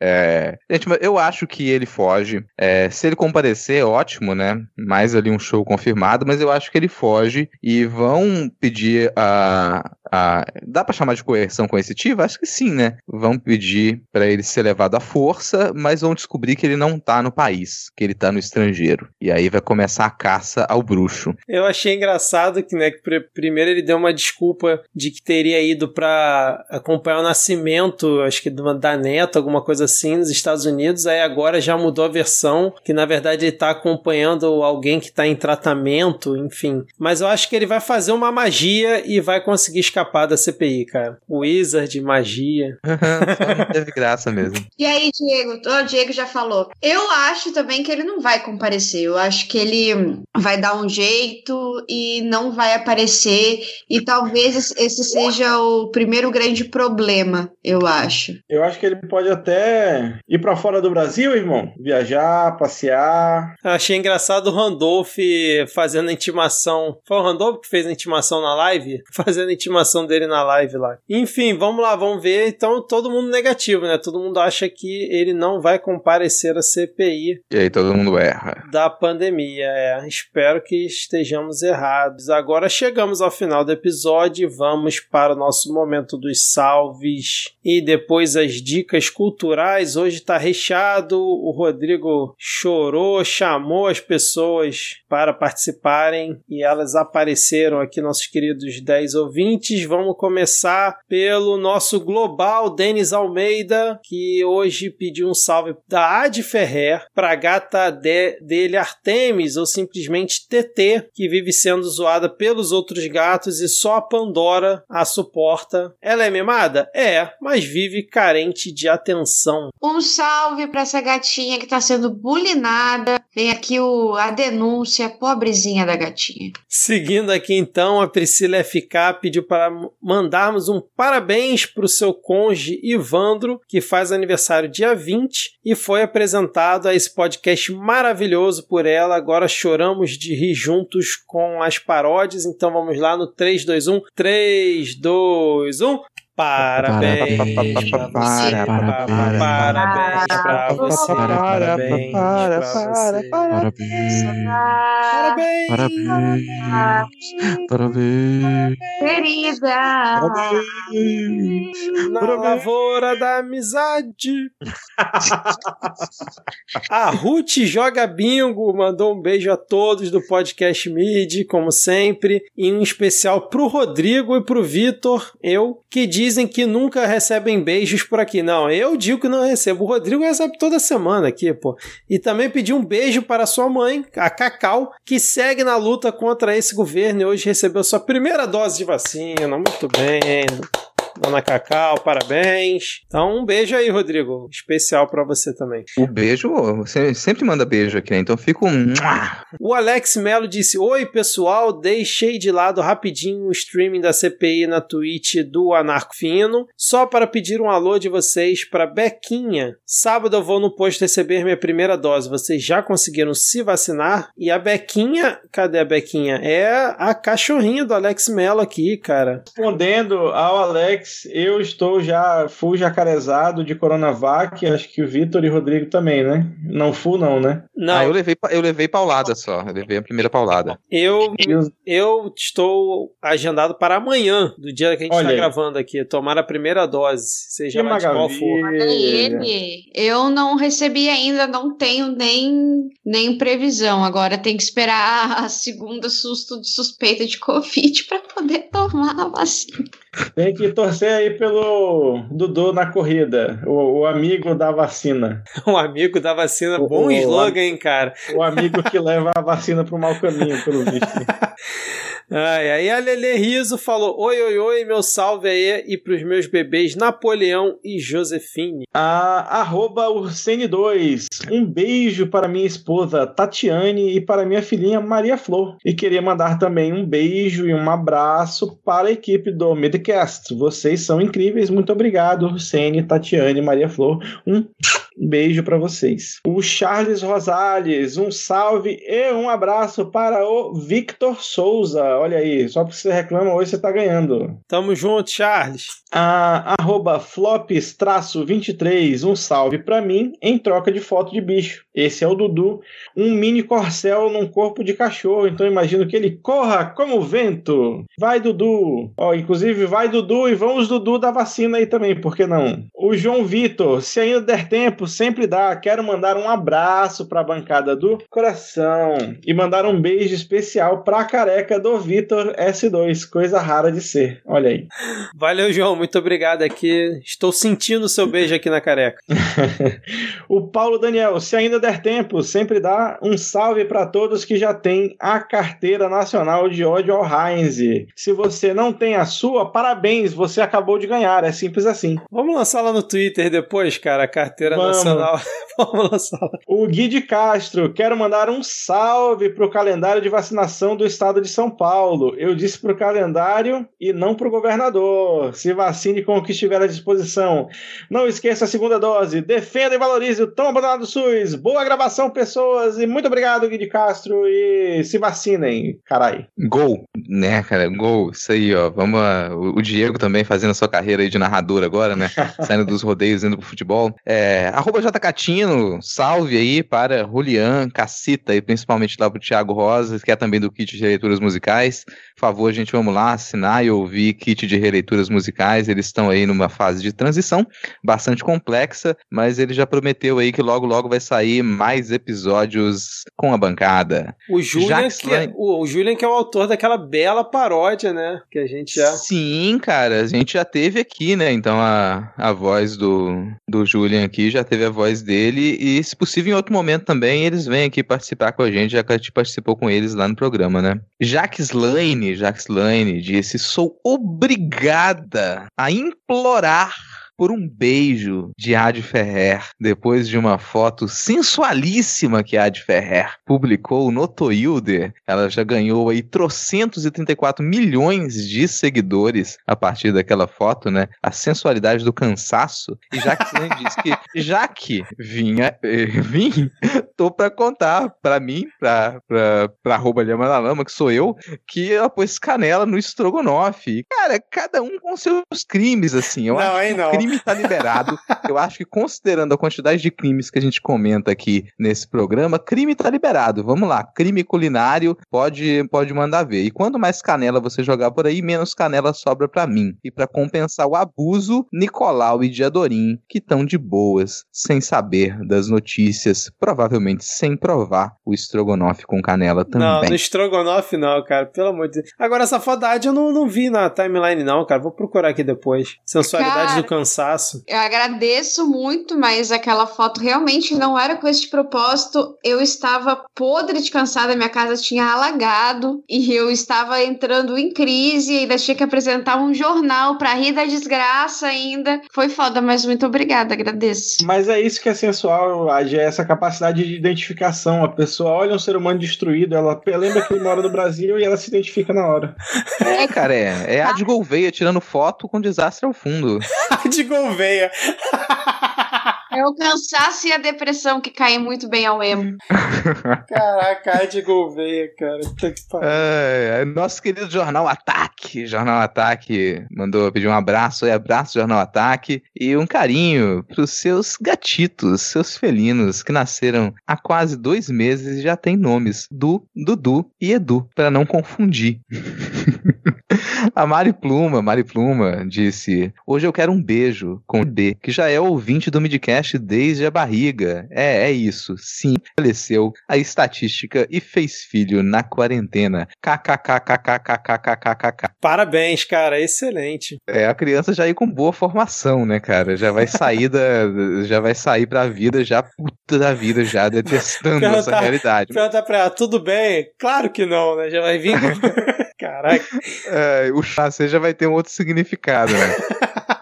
É, parabéns aí pra, pra mamãe Mari Pluma aí, muito em breve. Cis Isis pediu um abraço pra, com todos os protocolos de segurança para os internautas que acompanham a CPI nas lives no Twitter.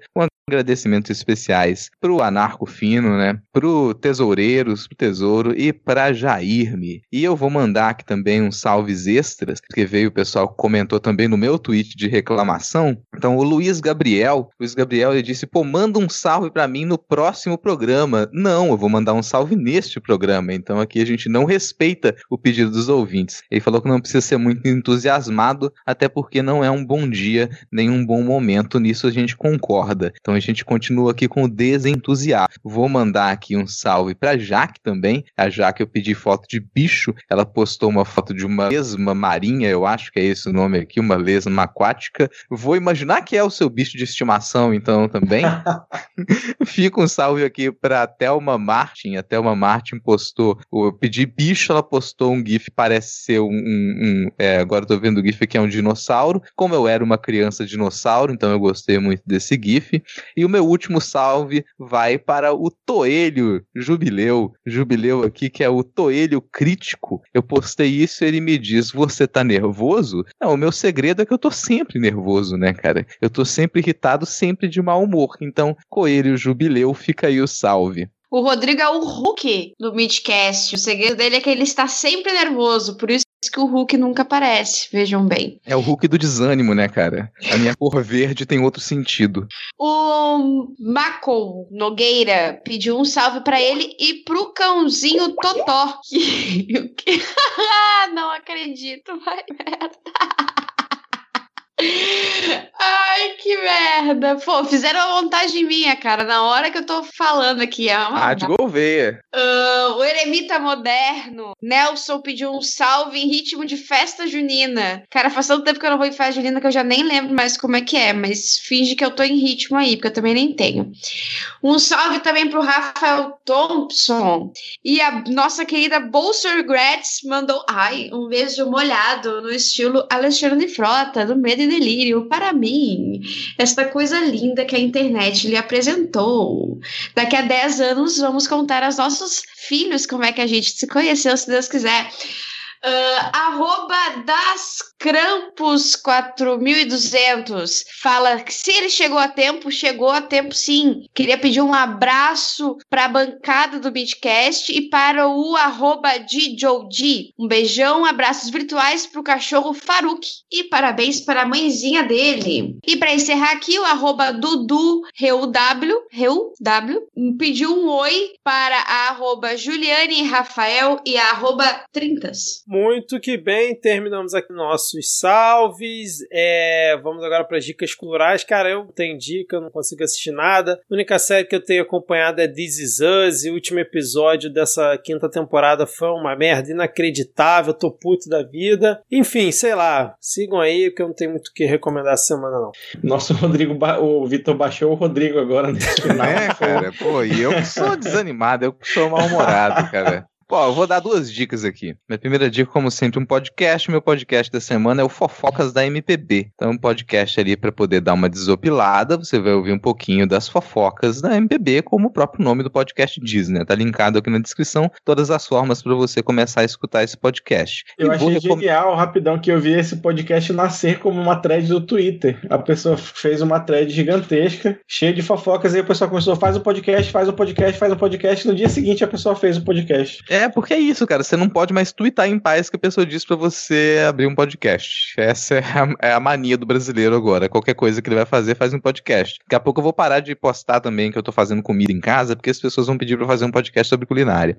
E a minha segunda dica, que é um projeto. Um projeto que é o Cubane Queer é um projeto de resgate aí da história LGBTQIA+, na ilha de Cuba e em outros domínios aí latinos também, né? Que são histórias que elas ficaram apagadas do muito tempo. E se tem uma coisa que a gente pode criticar na maioria dos estados latino-americanos é esse apagamento das culturas queer, inclusive em Cuba também. Então você tem esse projeto que é um projeto de resgate, está linkado aqui o link do perfil do Instagram, mas você pode encontrar esse material também em outras reportagens, está vinculado a exposições. Uh, a minha única única dica, a gente estava assistindo antes de entrar na gravação, o Ilha das Profs com Medo e Delírio em Brasília, com Pedro Daltro e o Cristiano Botafogo, tá bem interessante de assistir e rir um pouquinho. Muito bem, sensacional esse encontro aí. Magoado, inclusive, com o Pedro de ter ido primeiro lá e não aqui, mas tudo bem. A gente também não convidou de novo, né? Então.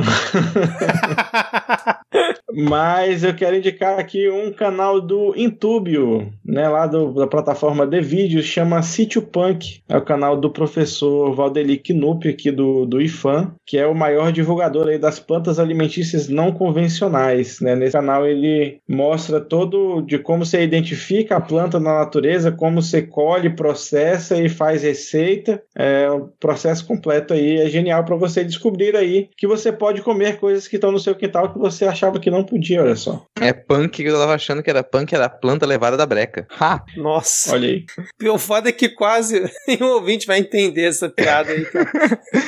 é, cara, não subestime a idade dos nossos ouvintes. É, é não, nossa audiência é jovem. É, é isso então, fechou? Mais alguma dica, não? Bom, é isso, meia-noite e 15, estamos terminando de gravar aqui. Muito obrigado a você ouvinte que chegou até o final. Ao que, se tudo der certo e nada der errado, teremos uma surpresa para vocês aí no final dessa semana. Então, é, a gente se vê talvez antes da próxima semana, beleza? Antes da próxima sexta-feira. Valeu, Ad, valeu, Rodrigo, valeu, Diego. Não sei mais o que, que eu tô falando aqui. Não, vamos lá, eu, achei engraçado chegou falar, me levar. Eu achei engraçado tu falar, tem uma surpresa aí no fim da semana, sendo que sai na sexta, né? Mas Até a próxima, galera. É, valeu, valeu, um abraço.